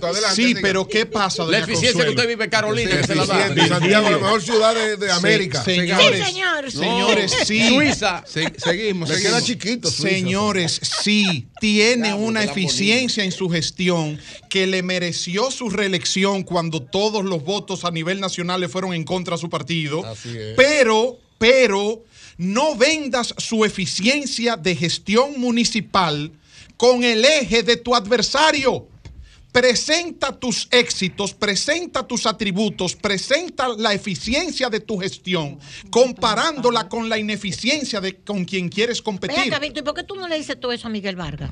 Porque en el caso del ingeniero Miguel Vargas y el, PRD, y el PRD. está ahora mismo en una tómbola de partidos que van a definir también Yo lo creo que, que es el proceso interno. partido ahí. Tú lo tienes porque tú estabas tomando nota de ellos. Claro, a ver. pero quiero terminar el análisis Ok. de Abel. Ok. Abel, No, porque me preocupa el PRD. Sí. no, Abel. señora, porque yo no estoy aquí como dirigente. No, de yo lo sé, pero me preocupa. No, pero me preocupa el PRD. Pero, pero se lo voy Pero a vamos tocar concluir ahora. con Abel para que entonces nos dé los Claro. otros aspirantes. Entonces, en el caso de Abel Martínez, yo entiendo que sus asesores, Abel Martínez tiene el mejor perfil.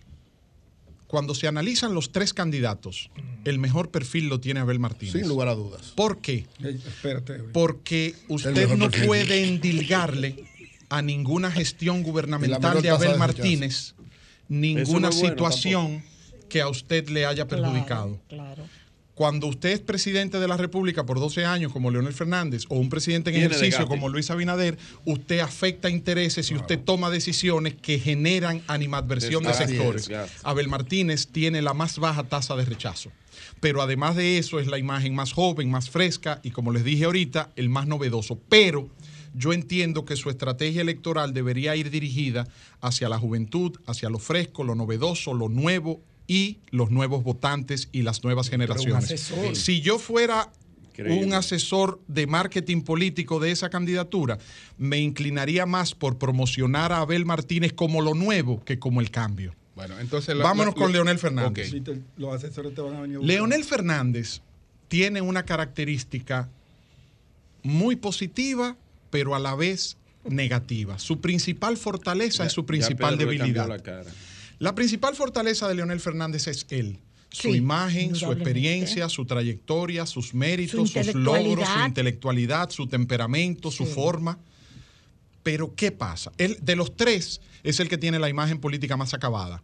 Es el que tiene la imagen política más definida. Es el más reconocido de los tres. Sí. Es el que tiene más experiencia. Es el que tiene mayores niveles de aportes al desarrollo del país.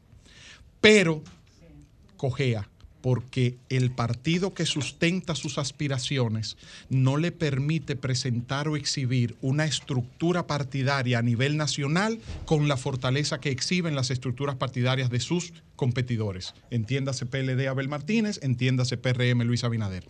Entonces, a mi juicio, Leonel tiene un hándicap, que lo tiene también Abel, pero Leonel, a Leonel le hace más daño que a Abel. Y es el hándicap de que la mayoría del electorado responde en las encuestas que si Leonel y Abel o el PLD y la Fuerza del Pueblo no se ponen de acuerdo, el PRM repite cómodo. Hay un, Eso hay es un el top of mind. Hay un top of mind, hay un, hay un mensaje que la gente subliminal o directamente percibe, y es que si no se pone de acuerdo la oposición, Abinader y el. PRM repiten. Claro. Entonces, ¿a quién afecta más eso? A Leonel. ¿Por qué? Porque en términos de estructura partidaria, el PLD tiene más actores que exhibir. Claro, más candidatos a senadores, más candidatos a alcaldes, más candidatos a regidores, Pero más que no hay candidatos a culto a la diputados. personalidad. Tampoco Y hay en- culto a la persona. En, el- en la fuerza del pueblo un culto a la personalidad. Además, el Eso es PLD, el. PLD se ve trabajo en equipo. El PLD, usted ve a un Danilo Medina, presidente del PLD, expresidente. Usted ve a un Francisco Javier García, jefe de campaña exitoso, Claro. coordinando la campaña de Abel. Un Abel Martínez, candidato presidencial. Un Francisco eso. Domínguez Brito, una Margarita Cedeño. Usted ve una playa de hombres Claro, y mujeres claro. con experiencia de Estado que están acompañando a un proyecto de poder. En el PLD usted ve a Leonel Fernández. Ya. Y que me perdonen los principales dirigentes y colaboradores del expresidente en ese partido. Pero es que son ellos mismos los primeros que se anulan ellos para potencializar la imagen del líder. Lo dijo. Y entonces eso hace que Leonel se vea solo. Entonces, Leonel Fernández debe, a mi humilde entender, reconocer la fuerza estructural partidaria del PLD y tener la humildad de proponer una alianza. Perdóname, Pedro, es mi Oye, opinión. Infantil. Y pero, pero déjame, pero si me dejaras terminar la idea, estoy seguro que me aplaudirías hasta con los pies. No, no. No, es que es antipolítico. Él Si no me dejaras aplaudir. terminar la idea, adelante. hasta con los pies me vas a aplaudir. Adelante. Si Leonel no. Fernández, si Leonel Fernández tuviera un mensaje de decirle al PLD, miren, nosotros aquí en la Fuerza del Pueblo reconocemos que ustedes tienen más estructura política que nosotros. Ay, no lo van a decir. Y que ustedes llenan una boleta municipal y congresual más No lo van fácil que nosotros. Te propongo una alianza. Fuerza del Pueblo apoya las candidaturas municipales y congresuales del PLD. Apoyen ustedes una propuesta de gobierno encabezada por nosotros con participación de ustedes a nivel presidencial. Mira, Pedro, me muerte la risa, Pedro. No, no, yo estoy oyendo a Víctor porque es que es. Pero, pero, ¿qué pasa? Leonel va a decir eso. Exactamente, exactamente. jamás. Pero además, No, pues es un escenario. pero, Claro, pero claro. fíjense un detalle. Ent- entramos en política Pero ficción. perdónenme, fíjense, fíjense un detalle. No me di cuenta. Abel Martínez resultó electo. Abel Martínez resultó electo como ganador de la consulta del PLD, que lo convertirá en candidato presidencial del PLD. ¿Con cuántos votos, Y todos los partidos políticos y los principales líderes políticos del país lo felicitaron públicamente, Sí, sí. incluyendo Luis Abinader y el PRM. Leonel no. Leonel fue el único líder político que no tuvo una opinión en favor del PLD y de Abel Martínez. Entonces, ¿qué pasa? Que a mi juicio la estrategia del de la Fuerza del Pueblo y de Leonel Fernández está mal dirigida, porque su estrategia no debe ser destruir al PLD para fortalecer a la Fuerza del Pueblo, debe ser reconocer la fortaleza que el PLD aún mantiene, no obstante él haberlo debilitado por su salida, y proponer un reencuentro de la familia bochista entre PLD y Fuerza del Pueblo que sea una amenaza real para las aspiraciones Política, continuistas del PRM. Luis, entonces. Luis. En caso del presidente Abinader, Todos los asesores hay que votarlos. Espérate, espérate, espérate. yo no he dicho Vamos, eso, sigue, sigue, Pedro. Víctor. No, pero ninguna Luis Abinader. No, no, Pedro, yo simplemente estoy dando mi opinión de lo Exacto. como yo estoy Luis viendo Sírvemele foto. té de estilo a Pedro. No, no, no. Luis Abinader. Víctor, Víctor, Luis Abinader, profesional de esto. sin lugar a dudas, que tiene el carril de adentro. Estoy equivocado. acá. Luis Abinader tiene el carril de adentro, pero con una ventaja frágil. Muy frágil. ¿Por qué yo digo que tiene el carril de adentro con una ventaja frágil? Luis Abinader tiene un alto nivel de valoración personal y reconocimiento de su gestión presidencial. RD Elige lo muestra. RD Elige lo ha enseñado aquí de manera muy clara. Cuando usted pregunta cómo usted valora la imagen del presidente Luis Abinader, muy bien. ¿Usted está de acuerdo con que el presidente Abinader se repostule? Sí. ¿Usted está de acuerdo con que el presidente Abinader vaya por la reelección? Sí. ¿Usted cree que el presidente Abinader lo está haciendo bien? Sí. Este punto es de valoración a la imagen presidencial de Luis Abinader. Pregunte, ¿usted vota por el PRM y Luis Abinader? Ahí el asunto cambia. Y lo que se convierte en un porcentaje de un 52, 53, 54, 55% de valoración positiva del presidente y de la gestión presidencial cae en un 47, 48, hasta 45 he visto en algunas encuestas. Entonces, la principal amenaza del presidente Abinader y su reelección y el PRM es el 50% más uno. Pero hay otro detalle. El presidente Abinader tiene el carril de adentro y va cómodo por la división de la oposición. Y él sabe que tiene que ganar en una primera vuelta. Porque en una segunda vuelta, lo quiera Leonel Fernández o no, lo quiera Danilo Medina o no, lo quiera Abel Martínez o no, la coincidencia de las fuerzas opositoras PLD Fuerza del Pueblo se unificarían en la base sin ningún tipo de necesidad de acuerdo la en la cúpula y amenaza la reelección de Abinader. En eso estoy de acuerdo contigo. Entonces, Abinader tiene que apostar a ganar en primera vuelta. Apostar a ganar en primera vuelta le presenta al presidente Abinader cuatro grandes desafíos. ¿Cuáles? Número uno, su gobierno y su gabinete. Presidente Abinader, usted está bien valorado usted, Pero- pero, no así su gabinete ni su dije, gobierno. Eso es así. O si no, presidente. Es muy visible. O si no, Muy presidente visible. Abinader, haga una encuesta sobre la, la valoración de Luis Abinader versus la valoración del tema de la inseguridad ciudadana. O la valoración del presidente Abinader versus la valoración del tema de los empréstitos y la situación económica y la inflación. O la valoración del presidente Abinader versus la valoración de los temas que tiene que ver con el costo de la vida, la canasta familiar, el empleo, los trabajos sociales, o presidente Abinader, Obras de pregunte, a eso iba, o pregunten cuál es la valoración del presidente Abinader versus presénteme las realizaciones del gobierno del presidente Abinader. Difícil. Ok, ese es un desafío que tiene el Las presidente Abinader. Su gabinete y su gobierno versus él. Dos, la figura vicepresidencial. ¿Qué va a hacer el presidente Abinader con la figura vicepresidencial?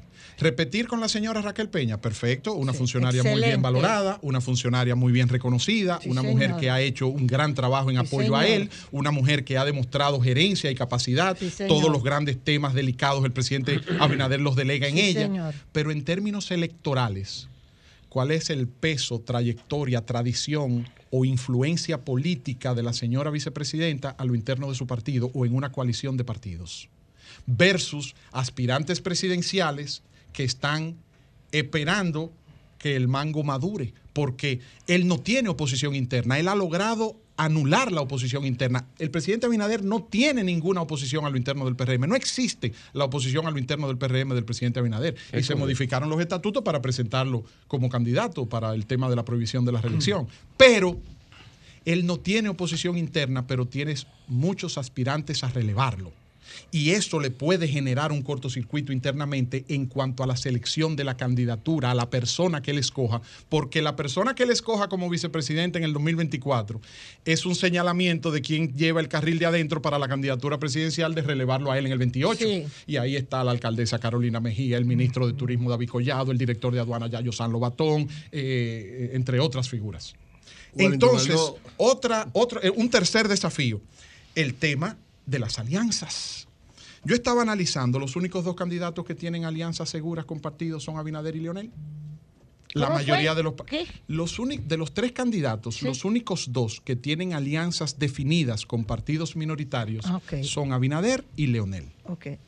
Abinader tiene a Eduardo Estrella y Dominicanos por el Cambio, a Eléxido Paula y el Partido Humanista, a Peguero Méndez y al PPC, a Luis Miguel de Camps y el Partido del Toro de su papá, del licenciado P. de. Camps, a Milton Morrison y País Posible. Entre otros con los que están en conversaciones.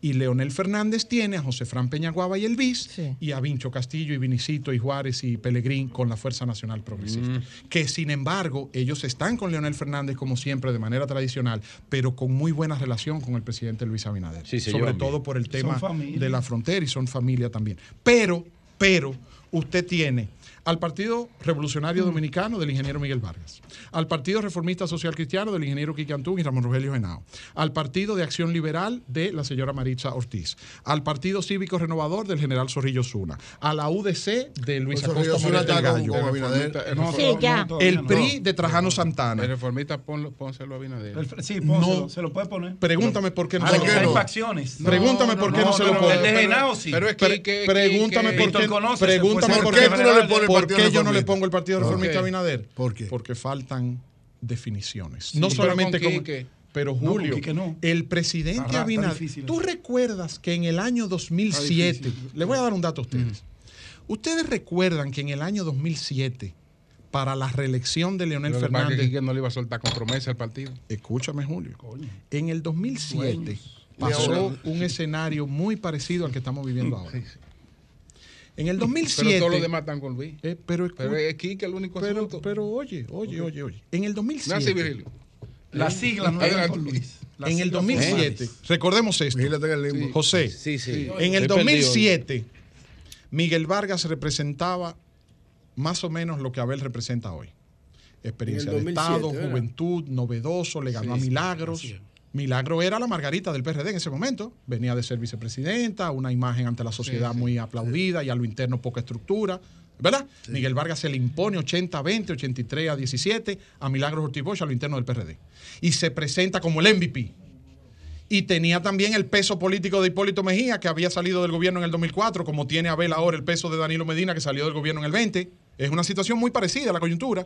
Y Leonel Fernández no tenía el 50 más 1. Y las encuestas a Leonel Fernández le daban 47, 48, 46, 45, 47. No pasaba el 50 más 1. Pero había ganado en el 2004 con el 54, pero por la tasa de rechazo y la oposición y la crisis bancaria y la crisis económica. Lo montó en esa ola, en ese tsunami, ¡fum! y 57 ganó. Para el 2008, Leonel sabía que no tenía el 50 más 1. ¿Qué hizo Leonel Fernández? Llamó a Emilio Rivas, en paz descanse, y al partido Moda. a Moda, Moda. y lo llevó al gobierno. Llamó a Pedro Corporán del partido PUN y lo nombró en IDECO. Llamó a Maritza Ortiz, que el, el partido PAL no se llamaba Partido de Acción Liberal, se llamaba Proyecto de Apoyo a Leonel y la llevó a Sabica, a Inavi. Llamó a Zorrilla Osuna y le hizo un acto y lo llevó también a una posición, a Al Inespre, Inespre. al Inespre. Llamó a- al PRI, a Trajano y lo llevó a la, a, a la onda, fue, a la, La Onda, propiedad sí. industrial. ¿Verdad que sí? La onda, onda. Ok. Llamó a Luis Acosta Morete el Gallo y, y lo a llevó a ¿en qué Comunidad lista- en qué- Digna. en qué lista tú lo tienes? En la que está por definirse. No, Entonces, ponle lista, Luis, ponle no, lista, Luis. Julio. Ah, ponle no, ponle la Julio. No, Julio. A Zorrilla. Se-. Oye, Julio. con Ah. Zorrilla, ponlo en la lista. Señores, el general- el general es un señores, hombre táctico. están con Luis, exacto, Pedro. El general es un hombre Están táctico. con Pero Luis. Y a, y a esto le quedan 18 ponme la meses. Él está esperando a ver si se gana cuatro completos. Virgilio, no no duermas de ese lado. Están con Luis y están con el gobierno, esperando Claro. que el gobierno y Luis Abinader le hagan una propuesta una y un acuerdo formal de cara a las elecciones del Y un 2024, decreto. que no tiene que ver solamente con un decreto personal para ellos, tiene que No, ver el con las candidaturas. Quique, el decreto es de Quique. tiene que ver no con las candidaturas a cargos municipales y a cargos Para congresuales. No solamente a términos de decreto y a temas Pero el personales. PLD está en mejores condiciones para eso. Gracias. Eury. El PLD está en Ahí mejores voy. condiciones para Entonces, eso. ¿tú sabes lo que va a pasar? ¿Tú sabes lo que va a pasar con todos esos partidos? El PRD, el Partido Reformista, el PAL, el Cívico Renovador, la UDC, el Zorrilla. ¿Qué va a pasar con esos partidos? Que todos esos partidos van a sumar entre un 2 y un 3%, que pueden marcar la diferencia de una definición en primera vuelta. primera vuelta, exacto. y entonces, ¿cómo ellos se van a definir? Ellos se van a definir entre lo que Luis Abinader y el PRM me pueda ofrecer y dar ahora Sí. Bueno. versus lo que Abel Martínez o Leonel Fernández se puedan comprometer a darme si ganan. Con la diferencia de que habría que analizar también lo que le costaría electoralmente a Luis Abinader tener todos los años que tiene diciendo que no se puede usar el botín del Estado para ganar adeptos, que no se puede dar decretos a partidos aliados con fines electorales, que no, o sea, todo lo que Luis Abinader ha durado muchos años combatiendo por estas mismas razones, hoy él tendría que hacerlo para que ese porcentaje mínimo que esos partidos representan le garantice tal vez por un eso, triunfo en tal vez primera por eso no le entregó el decretico que aquí que estaba Aquí, esperando. claro. Entonces, tal vez por eso no Sí, lo sí, sí. Bueno, Pero yo termino, yo Sí. termino como empecé. Para mí, las elecciones del 2024 no se van a definir en el 2024. Se van a definir conforme lo que suceda y los acuerdos y los pactos y las situaciones políticas que se presenten en el 2023, sobre todo en la segunda mitad de este año. Pues gracias, Víctor. Por hoy lo dejamos ahí. Cambio fuera.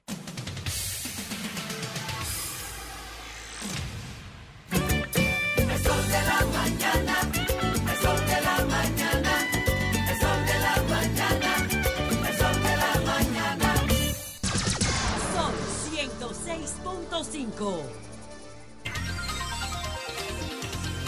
Son las 10, 17 minutos. Buenos días, Eury. Gracias al Dios Todopoderoso, Jesús, mi Señor, Salvador y Guía. Y como siempre, inicio con la palabra de Dios, de Deuteronomio 31.8. No temas ni te desalientes, porque el propio Señor irá delante de ti. Él estará contigo, no te fallará ni te abandonará. Amén. Nunca el Señor nos abandona, siempre Amén. está con nosotros. Miren, antes de mi comentario, quiero expresar mi solidaridad con el amigo y hermano Miguel de Mena, este destacado intelectual y diplomático. Miguel de Mena murió su madre Gavina. Mañana el sepelio será de jueves a, eh, mañana jueves de 4 a 9 de la noche en la funeraria Blandino de la Lincoln. Miguel de Mena es un destacado intelectual, un diplomático, la, La la mamá, la mamá, su Ah, mamá coño. Miguel es un hombre extraordinario, fu- fuimos compañeros de estudios eh, secundarios, tenemos una relación, un grupo de amigos que nos desarrollamos muchas tareas y es un gran hermano, así que toda nuestra solidaridad con Miguel de Mena y toda su familia ante esta Eury, ayer me encontré con alguien me saludó, yo no le conocía y me dijo quién era y Ajá. me dijo que le mandara saludos a ti y a don Julio. ¿Quién, quién fue? Eh, el ex cónsul en la ciudad de Nueva York, Luis Ligó. Luis Ligó, nuestro hermano, Sí, hermano mío de Julio, claro. Lo encontré en Ágora y me invitó a un café. ¿Se llama hermano de ustedes? Bueno, y- ay, no le mandó saludos, él ya me dejó Le saludos. mandó saludos. de nadie, pero nada más hermano de ustedes. No, porque él dijo nosotros No, dos. no. No, no, él me dijo Te que... metió en un lío. eh. No, no. Ah, José Luis- también es muy amigo Sí, José. él es muy amigo José. Eh, él, me estaba hablando de todos. De hecho, me hizo un recuento eh, Sí, del veces. apoyo que, que Y de tuvo Víctor de parte también. del programa. Paola, ya. Miren, oigan lo siguiente. El pasado eh, eh, domingo primero de enero fue la, la batalla de la fe. Este encuentro, ¿verdad? De la, con una parte importante de la comunidad cristiana siempre tiene unos mensajes importantes. En este caso, ¿verdad? Combinado de el padre, el pastor Ezequiel Molina y su hijo también Ezequiel Molina, que ambos dieron un mensaje importante, lógicamente, en la medida en que consolidan, ya van por esta es la número 59, versión de la Batalla de la Fe, que es un encuentro anual donde ellos consolidan todo lo que son sus seguidores para expresar un mensaje a la nación. El mensaje a la nación de este año tiene algunos aspectos importantes, algunos de los cuales pienso que, es necesario destacar. El Ezequiel Molina Padre expresaba dos cosas, entre las tantas cosas que planteó. Uno es la necesidad de que leyes importantes que están en el Congreso y que duermen, ¿verdad?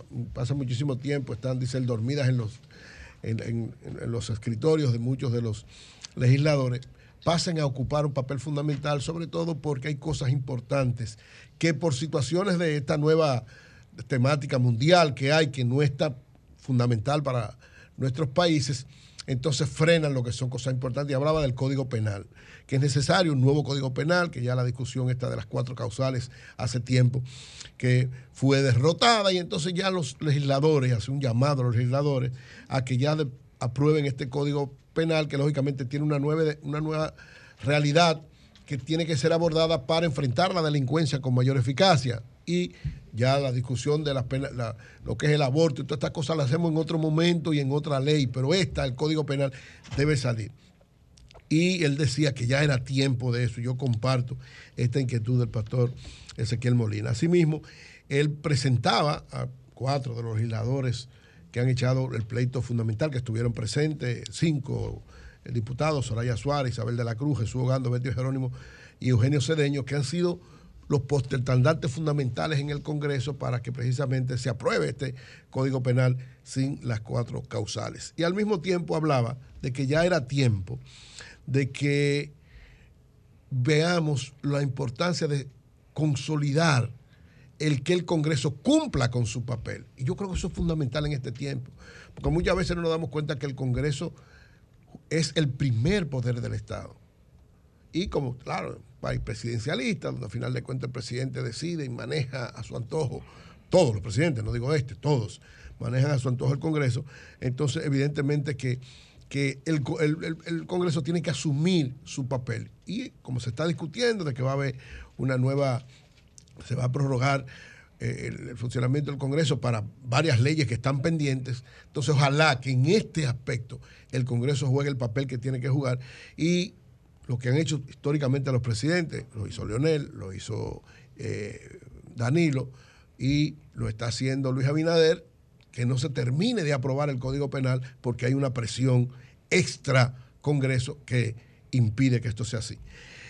Por su lado, su hijo, el pastor Ezequiel Molina, hijo, dio una serie también de mensajes importantes. Decía que hay que tratar de cada vez fortalecer más lo que, so- lo que es el sentido espiritual del pueblo dominicano, de, quitarnos de muchas cosas que a final de cuentas lo que traen, dice distracción espiritual y lógicamente que no haga que la República Dominicana pierda su rumbo y se deje guiar por elementos modernos que a final de cuentas son súper atrasados y contrarios a la tradición espiritual del pueblo dominicano. Ambos decían que el país camina por una senda muy, muy complicada y el pastor Molina, padre, llegó a afirmar que el país está, tiene como una especie de Foucault, porque generalmente los que están en oposición prometen unas cosas y cuando llegan al gobierno hacen todo lo contrario. Y evidentemente eso es parte de lo que tenemos que ¿Qué es superar. lo que es un Foucault? Un Foucault es alguien que hace daño, que ve como algo que te, te, pro- te provoca Como una cosas. mala suerte. Mala suerte. Un provoca como mala suerte. Eso tiene Foucault. Y entonces él decía que de cara, de cara a lo que viene, el proceso electoral que viene, el pueblo evangélico tiene que saber elegir a sus legisladores y a sus gobernantes, aunque él no habló de gobernantes propiamente dicho, se, eh, se concentró en los legisladores. Es decir, escoger personas que se correspondan, se identifiquen con lo que tiene que ver las tradiciones fundamentales cristianas de nuestro país. Y decía, bueno, y llamó la atención que hay varios candidatos, mencionó a varios de los que están aspirando en este momento, y que de alguna manera se le dé una especie de respaldo. Y ahí yo simplemente quiero decir que ciertamente hay que tratar de consolidar cada vez más, porque en la medida en que hay más cristianos en las diversas instituciones del Estado, hay por lo menos una lucha por preservar lo que son los valores de la sociedad dominicana, los mejores valores de la sociedad dominicana. Pero que también cada uno de estos legisladores tiene que tener un elemento fundamental y es que tiene que estar preparado para donde va, capacitado para hacer las cosas y tener un espíritu de concertación, no de enfrentamiento, conciliación y odio, porque eso no nos refleja a nosotros. Entonces, yo comparto esta inquietud de los pastores Ezequiel Molina, padre e hijo, y creo que es muy valioso lo que hicieron. Y agrego ese aspecto porque creo que va a ser una de las discusiones que se van a dar de cara a este proceso electoral. Así que saludo esta versión 59 de la Batalla de la Fe. Felicito al pastor Ezequiel Molina, padre, al pastor Ezequiel Molina, hijo, y creo que este tipo de cosas contribuyen mucho a mantener los valores sanos que necesita la sociedad dominicana en este tiempo.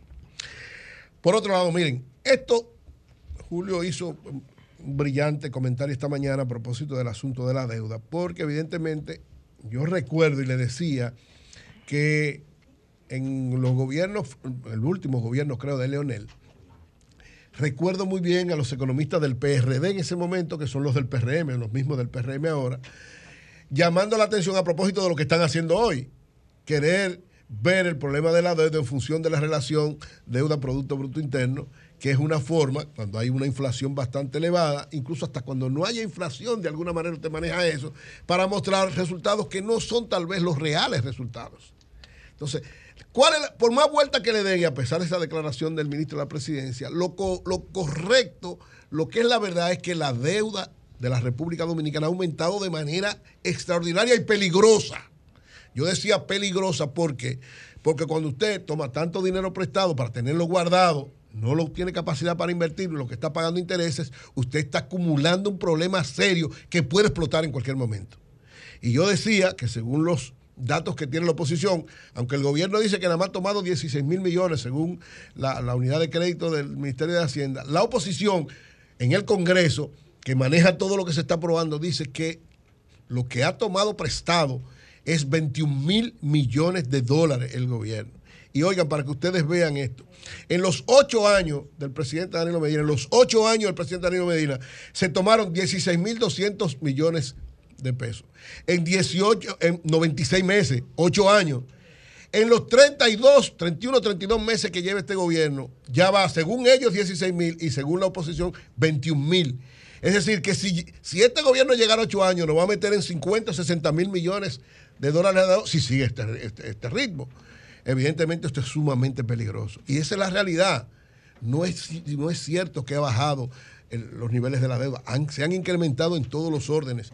Y yo di un dato que ha sido manejado también de manera amplia, que cuando usted, estos 21 mil millones que dice la oposición que se han tomado en, pesos dominicanos, es un billón 134 mil millones de pesos, que si usted lo divide entre los 26 meses, desde septiembre del 2020 a octubre del 2022, que es el tiempo en que dice la oposición en que se ha tomado, nos lleva, llegamos a un millón por minuto. O sea, el, el tiempo que tiene el gobierno en ese periodo, un millón por minuto de préstamo, que es una bomba de tiempo para la economía.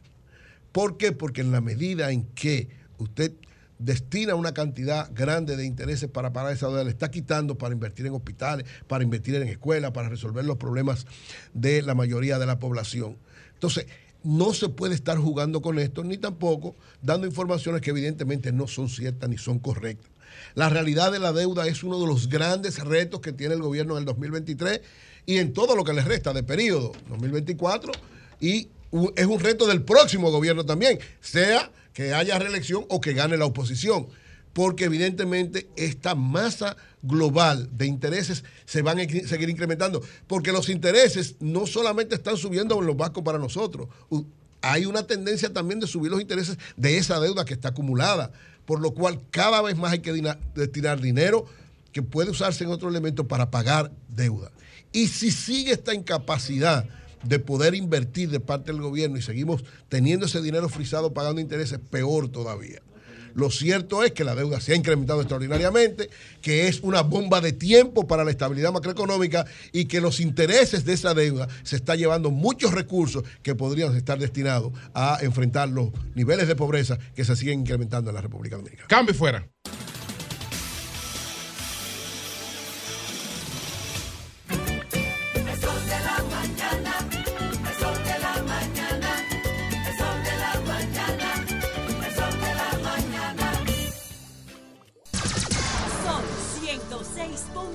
106.5. Bueno, señores, por segundo día consecutivo los camioneros se han declarado en rebelión y tienen paralizada la autopista 30 de mayo. Llevan dos días en esas protestas ah, por las medidas que está eh, que ha adoptado el Intran para controlar la circulación ¿Y qué? De estos vehículos. Don Julio, disculpe, ¿qué opinión le merece usted? Porque a mí lo que me merece en opinión con respecto a eso es que eso se ha hablado mucho, tiene mucho tiempo tratándose, eh, ya eh, eso fue regulado y establecido y yo creo que a nosotros debemos darle un apoyo al Intran y al trabajo que está haciendo porque el tránsito de los camiones a través de autopistas o avenidas como la George Washington Y, eh, eh, y Ricardo Los Santos, ¿qué dice? ¿Dónde- el senador? ¿Qué dice el Un senador hombre Ricardo conciliador. Los Santos? Un hombre ¿Qué dice el conciliador, senador? don el Ricardo. senador no- Eso es lo el- básico. El, senador no puede mandar a tirar la piedra y esconder la mano. Bueno. ¿Eh? No creo, ese no es la, así no es que funciona Ricardo. Ricardo Ricardo no funciona así. No ¿eh? funciona así. Pero tiene dos días, sí, pero tiene dos días paralizados que no funciona. Pero en el- Sí, pero no espérate, creo. esos Pero camioneros no son sí, fáciles. pero, no, pero el jefe- espérense, esos camioneros no sabe son de eso fáciles. Tienen dos días paralizados y que mira que eso es el sindicato. El y el, sindicato, y el eso no es el sindicato es sindicato, el- Ahora, ellos. mi apoyo al trabajo de Hugo Veras Hay que y, a- y al. Intran y lo que está intentando hacer, porque la verdad es que los camiones en la ciudad, principalmente en la George Washington, es un peligro terrible. Peligro Sí, sí. terrible. Esos Bueno. camiones andan a más de 100 kilómetros ahí. Cuando se le van los frenos, se llevan 5 y 6 carros en una, en una Bueno. eh, eh, vía que es bastante estrecha y de alta circulación. No. Bueno, pues vamos precisamente con usted, Virgilio. Bueno, Adelante. habla- hablando que uno se entiende, gracias a todos los que nos escuchan a través de este eh, Sol de la Mañana, de Sol 106.5. RCC Media es la Catedral de la Opinión. Estamos en el 2023. Esto es un año eh, que promete muchas cosas interesantes. Y lo que más promete y lo que le gusta al dominicano, que yo siempre le digo que al dominicano le gusta la PP, la política y la pelota y promete en muchos sentidos. Ahí oí el análisis del amigo Víctor Gómez Casanova, muy interesante. Mientras tanto, yo voy a hacer el mío. A lo mejor usted no esté de acuerdo con él, pero es el mío. Sí. Mientras tanto, Virgilio, antes de que usted entre, Sí. escúcheme, Virgilio. Sí. Usted, eh, mire, doña Consuelo, esto que pasó con esta muchachita de Puerto Rico. Ella tenía el novio amores. la mató, sí. Tenía, sí, tenía una relación con un dominicano. Ay. Ella tenía 27 años y Sí. vino a decirle que estaba embarazada y le entró a puñalada. Ay, 80. ¿Eh? Creo que fueron. 80 Sí. estocadas. Sí, sí, sí. Él se llama Angerliris Marrero García. Asesino, Sí, sí. Ay, cobarde, Dios ¿eh? mío, Dios mío. asesino, cobarde, No, maldito. ella era la que se llama, ella era la que se llamaba Angerliris Ah. Marrero García. ¿Cómo se llama el maldito ese? Eh, él es apellido Terrero Gómez.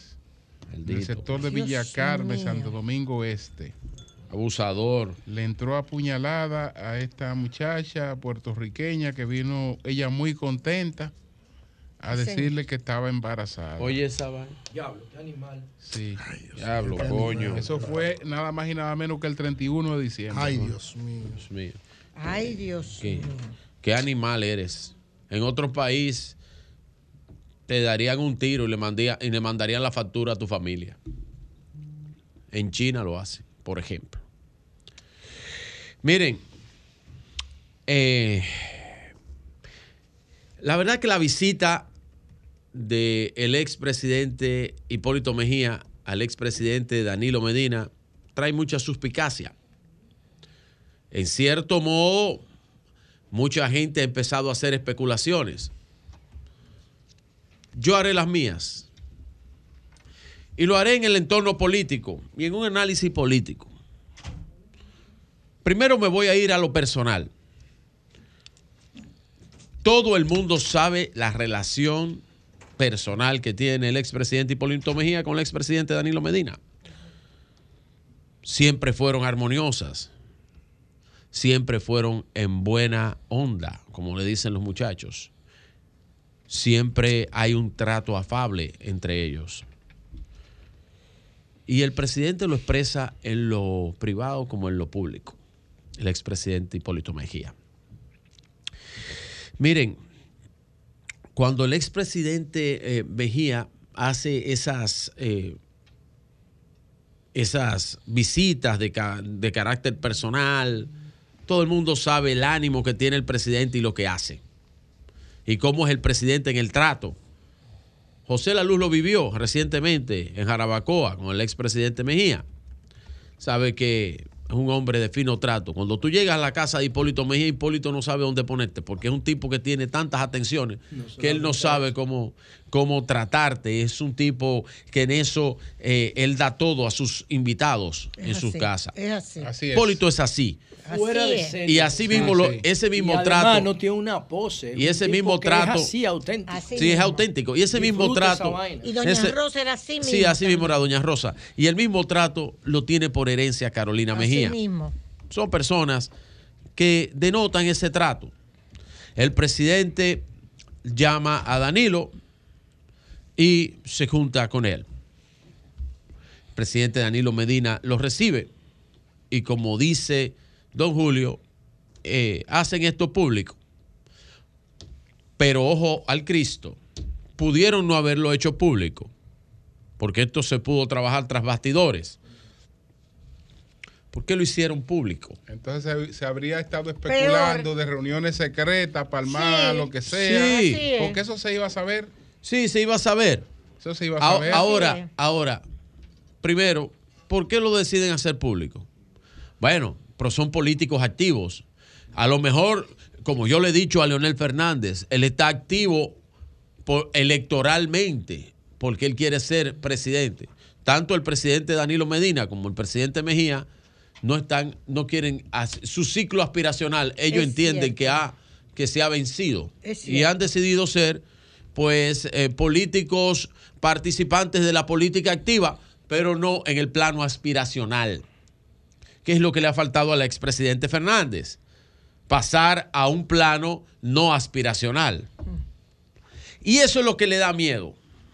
Porque la verdad es que si el PLD, y oigan bien esto, si el PLD y el PRM deciden, acuerdan cualquier cosa, no hay nada que buscar en el escenario electoral.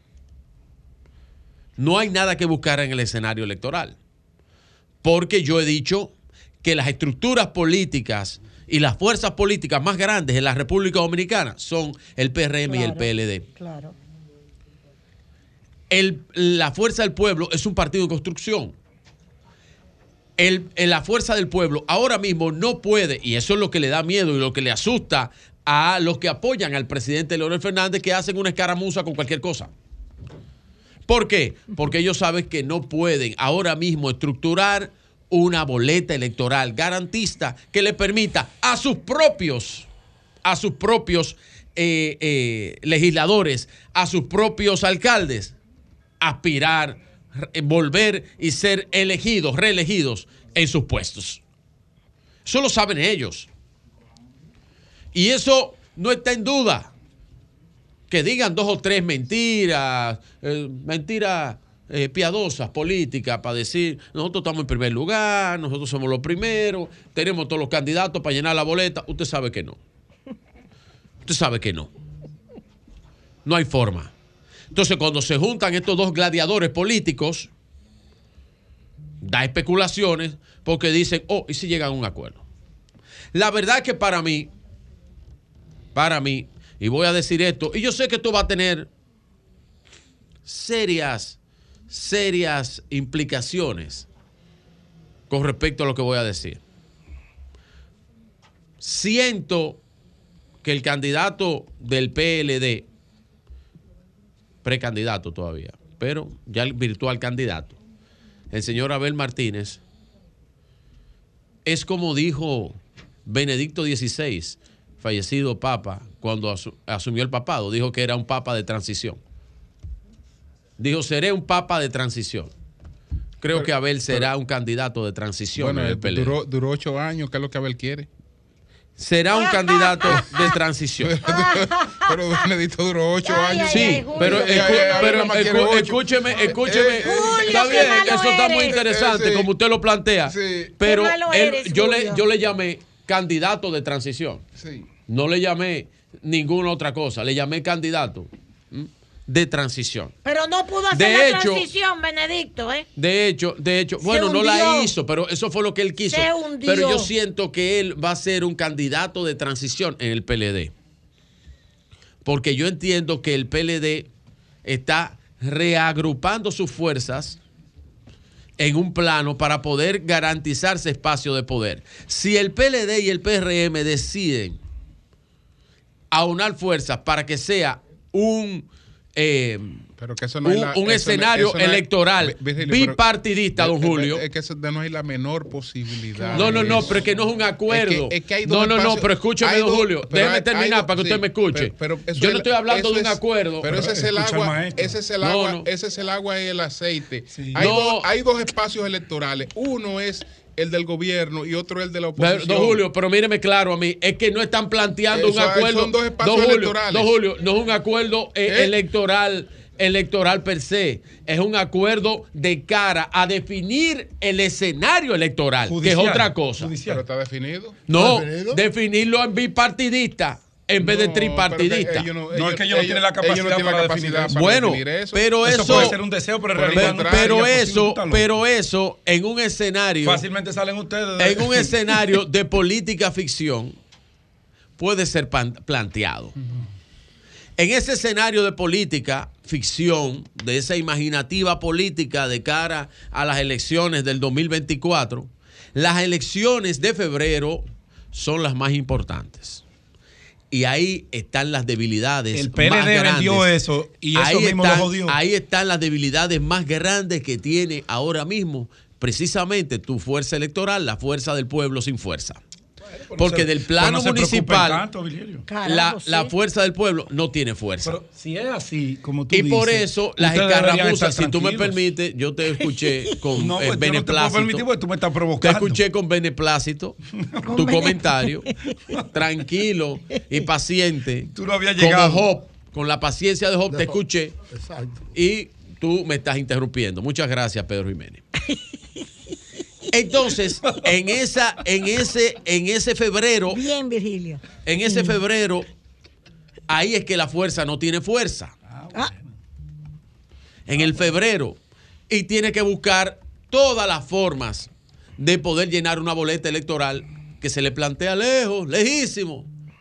Y si esos dos gladiadores de la política dominicana, Hipólito Mejía y Danilo Medina, decidiesen convertir eleccionarios. ahora Danilo es un gladiador para los PRMistas. Oigan esa vaina. Convertir Es el escenario, Es que si el escenario es que si electoral eso, en un eleccionario. Es que si pero- hicieran eso, si hicieran eso, Virgilio. Pero, si- don Julio, se suicidan los dos. Si hicieron eso, si Pero es política ficción, no, Julio. Es que si hicieran eso, ellos estarían trabajando estúpidamente para Leonel. Lo entregan, Porque- hay que hacer porque- elecciones. Porque hay dos espacios. Hay un ¿Usted está espacio- seguro, Julio? Eh, Es que Pero hay, van, que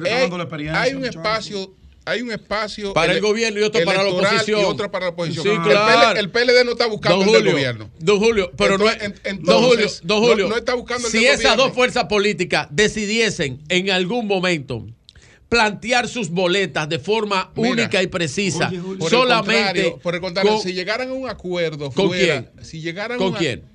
es que el único acuerdo al que Luis puede No, pero que no es un acuerdo entre ellos. Es que es un acuerdo de cara electoral, de fortalecer sus eh, estructuras ah, bueno, y dejar de lado un tercer partido. Eh, eh, es lo que yo estoy diciendo. Si el acuerdo, si, lleg, si llegaran a un acuerdo, está, algún, algún, tipo de acuerdo. Y ese escenario. Si llegaran a algún tipo de acuerdo, nada más uno fortalecer al PLD. Bueno. Porque el, gobierno no puede llegar a otro acuerdo que no sea el de fortalecer al PLD. ¿Para qué? Para fortalecer al PLD, buscando dividir dos opciones opositoras para dividir el voto. Eso, eso puede ser una, y, porque, porque, acuerdo de que de apoyo, ah, de que de apoyo, eso, eso, eso de no apoyo no. en ninguna parte. No, se necesita el apoyo. Hay, una lógica, yo creo que el PRD, Cuando una... excúsame Virgilio, excúsame.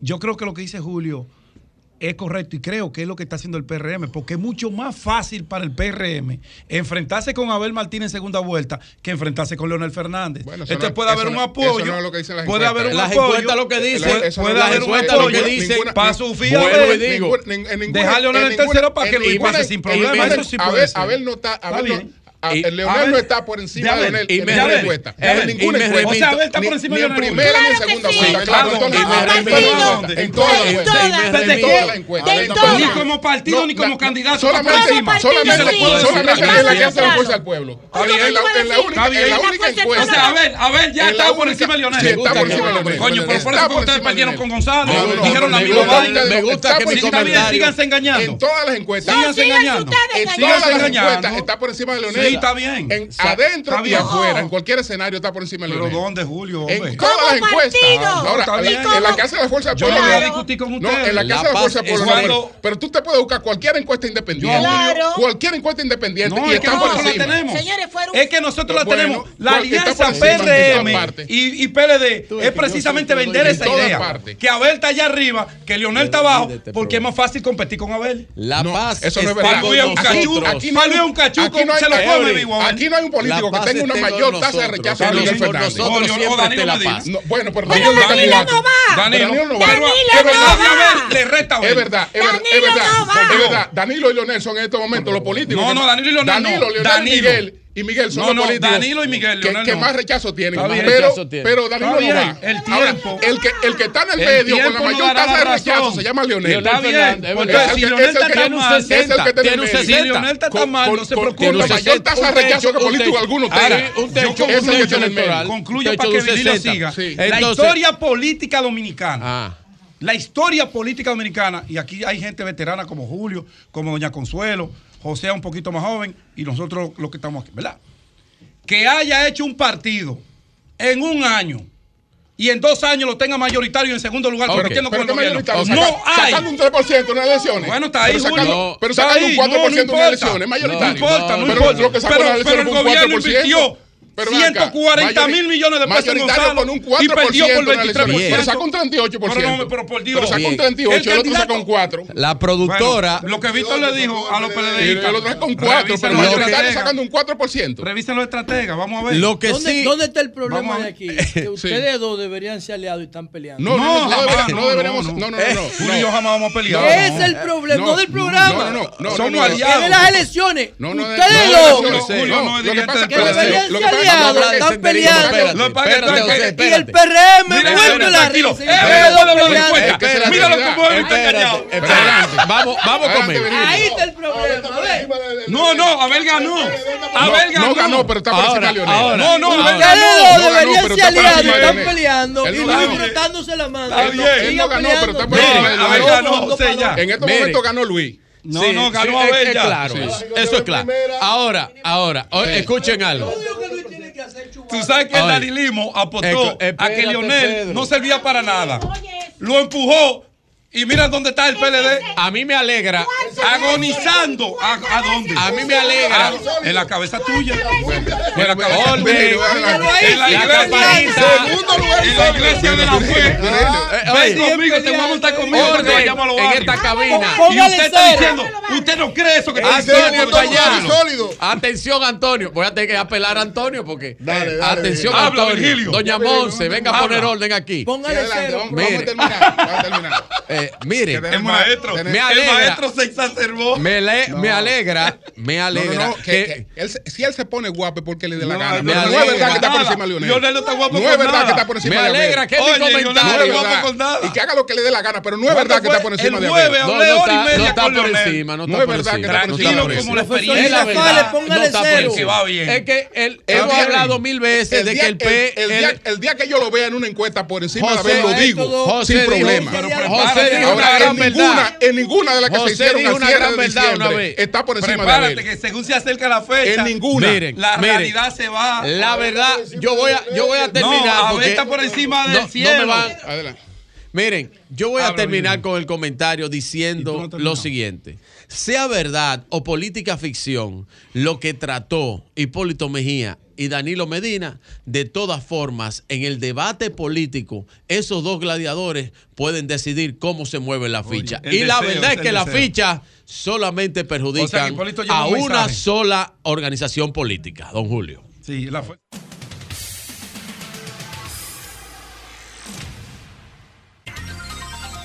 Bueno, señores, aquí está el señor Pedro Pablo Upia, comerciante. Sí. Él fue detenido y parecía que en la ficha, en la base de datos de la policía, aparecía como un prófugo.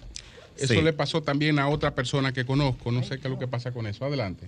Sí, bueno, anoche eh, yo soy comerciante, eh, somos los suplidores número uno de comida empresarial en la zona franca de las Américas. Actualmente contamos con una nómina de 207 empleados. Anoche iba para mi empresa y unos motorizados se acercan, me, me paran, yo me detengo, él me dice, ¿tiene arma de fuego?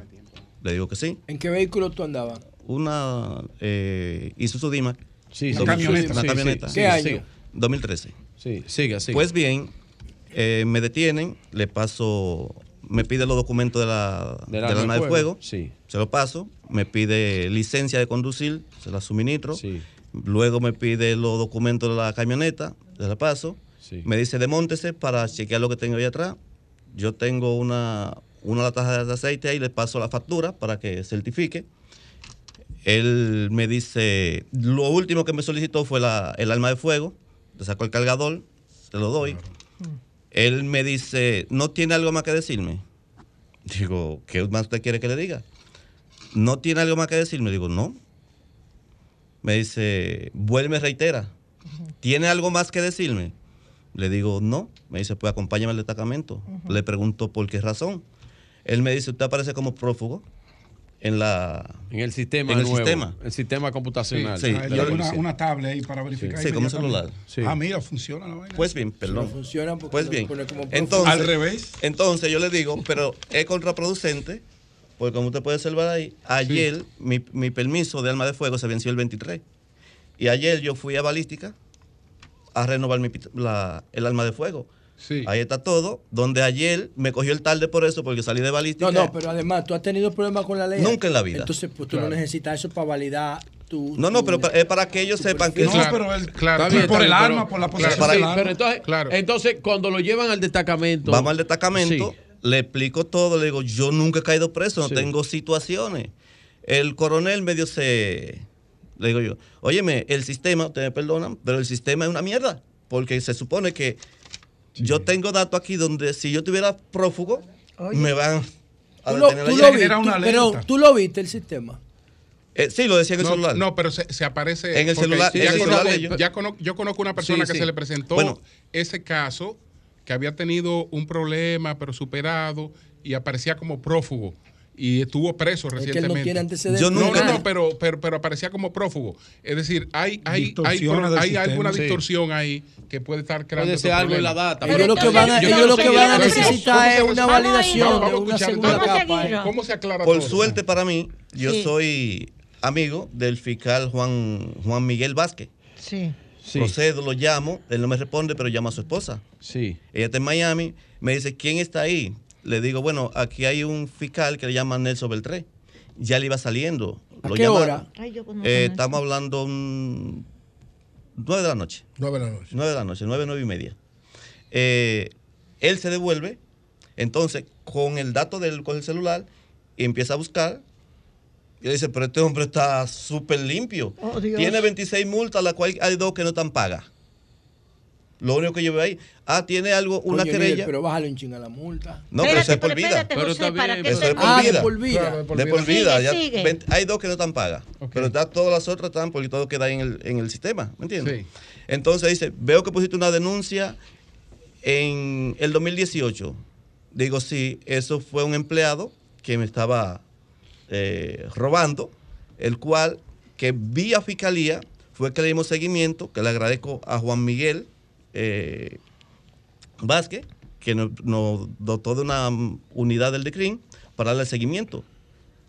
Entonces los, policías le preguntaron, ¿qué hacemos? Él le dijo, simple y llanamente, este señor está más limpio. Pídenle disculpas. Claro. Entiendes? Pero aún así, aún así estaban, cuando yo llegué, ellos querían desmontar un teniente quería desmontar lo que tiene la camioneta. Le dije, no, espérate. Yo tengo mi factura con valor fiscal. Eso es mío, eso no lo tocan de ahí. Eso es mío. ¿Y la pistola no le pusieron la mano? No, no, yo se la había, tú la, tenía, yo la tenía, yo la tenía. Ah, tú nada más le entregaste la pistola, el cargador te quedaste con él. Yo la devolvieron? Yo me quedé con el cargador. Cuando llegué al destacamento me pidieron el cargador. Yo fui y lo busqué y se lo entregué. Contaron cuántas cápsulas habían. Ahí hay 12 cápsulas. Está bien, perfecto. Eh, más luego, Ay. ellos le preguntaban al fiscal que qué hacemos. Le dijo, despacharlo. Él mencionó algo ahí, eh, que sé yo, 25. Eso es lo que hay que aplicar, algo así, 25. No sé qué terminó, eh, porque no es mi lenguaje. Está bien. Espérate, espérate, pero espérate, pero lo Pedro, soltaron. Sí, sí, a raíz de ahí me soltaron. Pero entonces yo le pregunto al fiscal, ¿qué hago? Ahora, porque ¿qué sucede? Eso ¿Te van a parar otra vez? ¿Me van, a parar, otra, vez? No, no, tú tienes que notificar a la policía. Tienes que notificar a la policía con un acto de alguacil. Un acto de alguacil, claro. tienes que emplazar a la policía. Así a mismo. que te saquen de a esa, que te saquen de esa base de datos. La policía también tiene que ya haberse percatado de que eso está dando algunos errores está dando algunos errores porque le ha pasado a otras personas. A mí no me cuadra eso, ¿no? Sí, sí, le ha pasado a otras personas. A mí no me cuadra. Bueno, pasa, cuadra, pasa, pasa, pasa. Es que la informática es matemática. No es que no es matemática. No, no, no, no, no, no, no. no. La informática es lógica y matemática. Eso no eso no está llamado de Eso tiene errores. Haga lo que le están diciendo. Entonces, él tiene que notificar para para para mediante acto de algo así, claro. para que eso no se repita. Exacto. No puede haber otra persona que se llame como tú, que tenga tu número de cédula y que tenga tu misma biometría. Eso es imposible. Oye, en el mundo. Eso es imposible. Facebook, no puede equivocarse. Y no va a aparecer bueno, un Pedro Pablo que equivocado. Ah, bueno, pero es, lo que yo digo es que ahí hay otro perdón, problema que no es la equivocación. ¿eh? Pero no conmigo. Por ejemplo, no, no contigo. No estoy hablando de ti. Perdone, porque Haga nunca ha caído preso. Julio, ¿qué sí. es lo que tiene que sí, hacer? Hay que notificar. Si él tiene que notificar, emplazando a la policía. A la policía. A, eso a, a revisar. Que la policía eso. debería estar sí, llamándolo pero, a él para sí, Yo pienso que la policía eso. tiene okay. que la policía hágalo, tiene que pronunciarse hágalo. en ese aspecto hágalo. porque Desde este hombre es un empresario. Aquí, claro. Como usted se mantiene en ese. No, no, no, trajín, que digo que no es un Desde que usted salga de aquí, a la, policía. ¿no? él va a hacer lo que le están diciendo. Y la policía tiene que arreglar ese problema. Líder, ¿Quién iba contigo en la camioneta? Nadie, tú solo. Eh, mi sobrina. Ah, ¿Y qué pasó con ella? Eh, nosotros estábamos frente a la Junta Central de aquel lado. Te la llevaron junto contigo, ella fue, te acompañó. Eh, no, yo ahí la. Para que, que ella no. Sabes que a veces los policías se ponen medio. Eh, de hecho, hubo uno que se portó. Le pidieron dinero, y perdone que le diga. Eh, le podría decir en buen.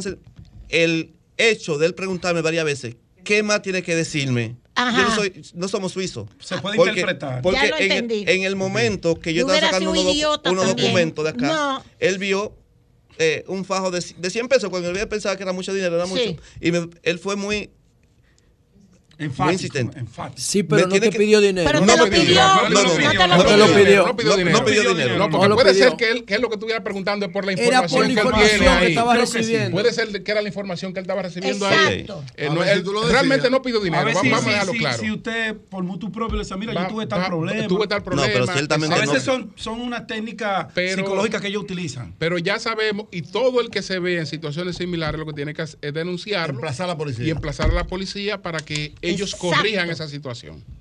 Muy bien. Así Ellos es. corrían esa situación, por Bueno, eso pues, está, dando algunos Sí, errores. sí. Está dando algunos Porque de hecho fue una zona oscura. Puede de- dar error. Lo que no debe es eh, sustituir un perfil por otro. Puede dar error, pero no puede sustituir un perfil por otro porque son plantillas distintas. La plantilla de él, la información del campo de él tiene un peso informático Está específico que no es igual a ningún otro peso Sí, pero informático. pudo haberse cruzado con una data incorrecta. Bueno, no, no, así. Pero hágalo de una vez. es un- Pues es sistema y prueba. Hágalo de una vez.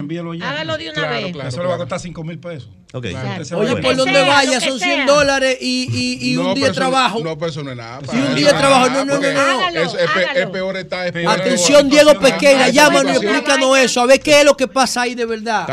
Hay que hay algo que a mí los no me sitios. Cuadra. Claro, hay claro. cosas que no cuadran. No, eso Claro. siempre ha ocurrido con la base de datos de la policía. Hay distorsiones con el celular y sin. Bueno, pues gracias, pero- pero a gracias pesar a Pedro del- del Pablo asesor. Upia.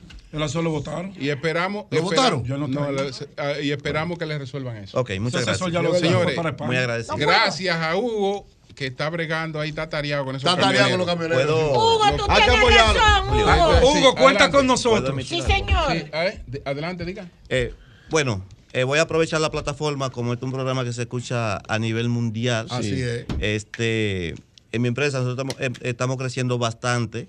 En este momento estamos necesitando varios empleados, eh, cocineros, ayudantes de cocina, Oye, eso. steward. Eh, lamentablemente estamos en un tiempo que la gente quiere cobrar, Y sin Sí, trabajo. pero no quiere trabajar. Usted está necesitando, está necesitando, está necesitando cocineros, Sí. Necesito un gerente de operaciones. gerentes de de De operaciones. operaciones, que tenga conocimiento en lo que es comida empresariales. Vamos a repetir la- la- el nombre de la empresa para que la gente lo que busque. llamen a Lea. y- y- este hombre hay que pedirle disculpas públicas a la Y policía. lo busque. Mi empresa le llaman selección de alimentos y bebidas. Selección de alimentos y bebidas. Sí, Usted estamos suministra alimentos en zona franca. en zona franca. ¿En cuál? En- Eh, le damos Leche. servicio a Gildan Guerra, Gildan San Pedro, Gildan Las Américas, Gildan San Isidro, la Sí. que fabrica eh, camisetas. Jaico, Ah, ok, que tiene ok. actualmente 2.000 2.800 empleados. Epa. Eh, bueno, nosotros producimos diario de alimentos eh, un promedio de 8.000 raciones diarias. Bueno, Ah, mucho. ah, pero más que los comedores Hay que pedirle disculpas a Con este hombre de la capacidad policía, ¿eh? instalada, con capacidad instalada de 15.000 raciones diarias. Muy bien. Tenemos la Comerciante. planta, Pues si este hombre apoya un candidato. Una pregunta, ¿tú no participas en los desayunos escolares?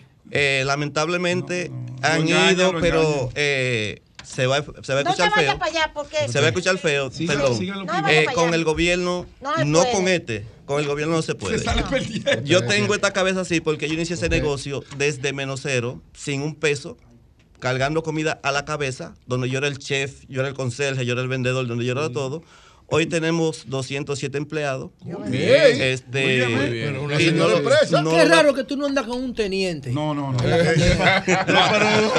Te lo estoy diciendo. Aquí tú el que tiene empleados. cinco empleados tiene un teniente. Qué raro que tú no andas una, con un teniente. una, una nómina de 5 millones de pesos. Míralo ahí.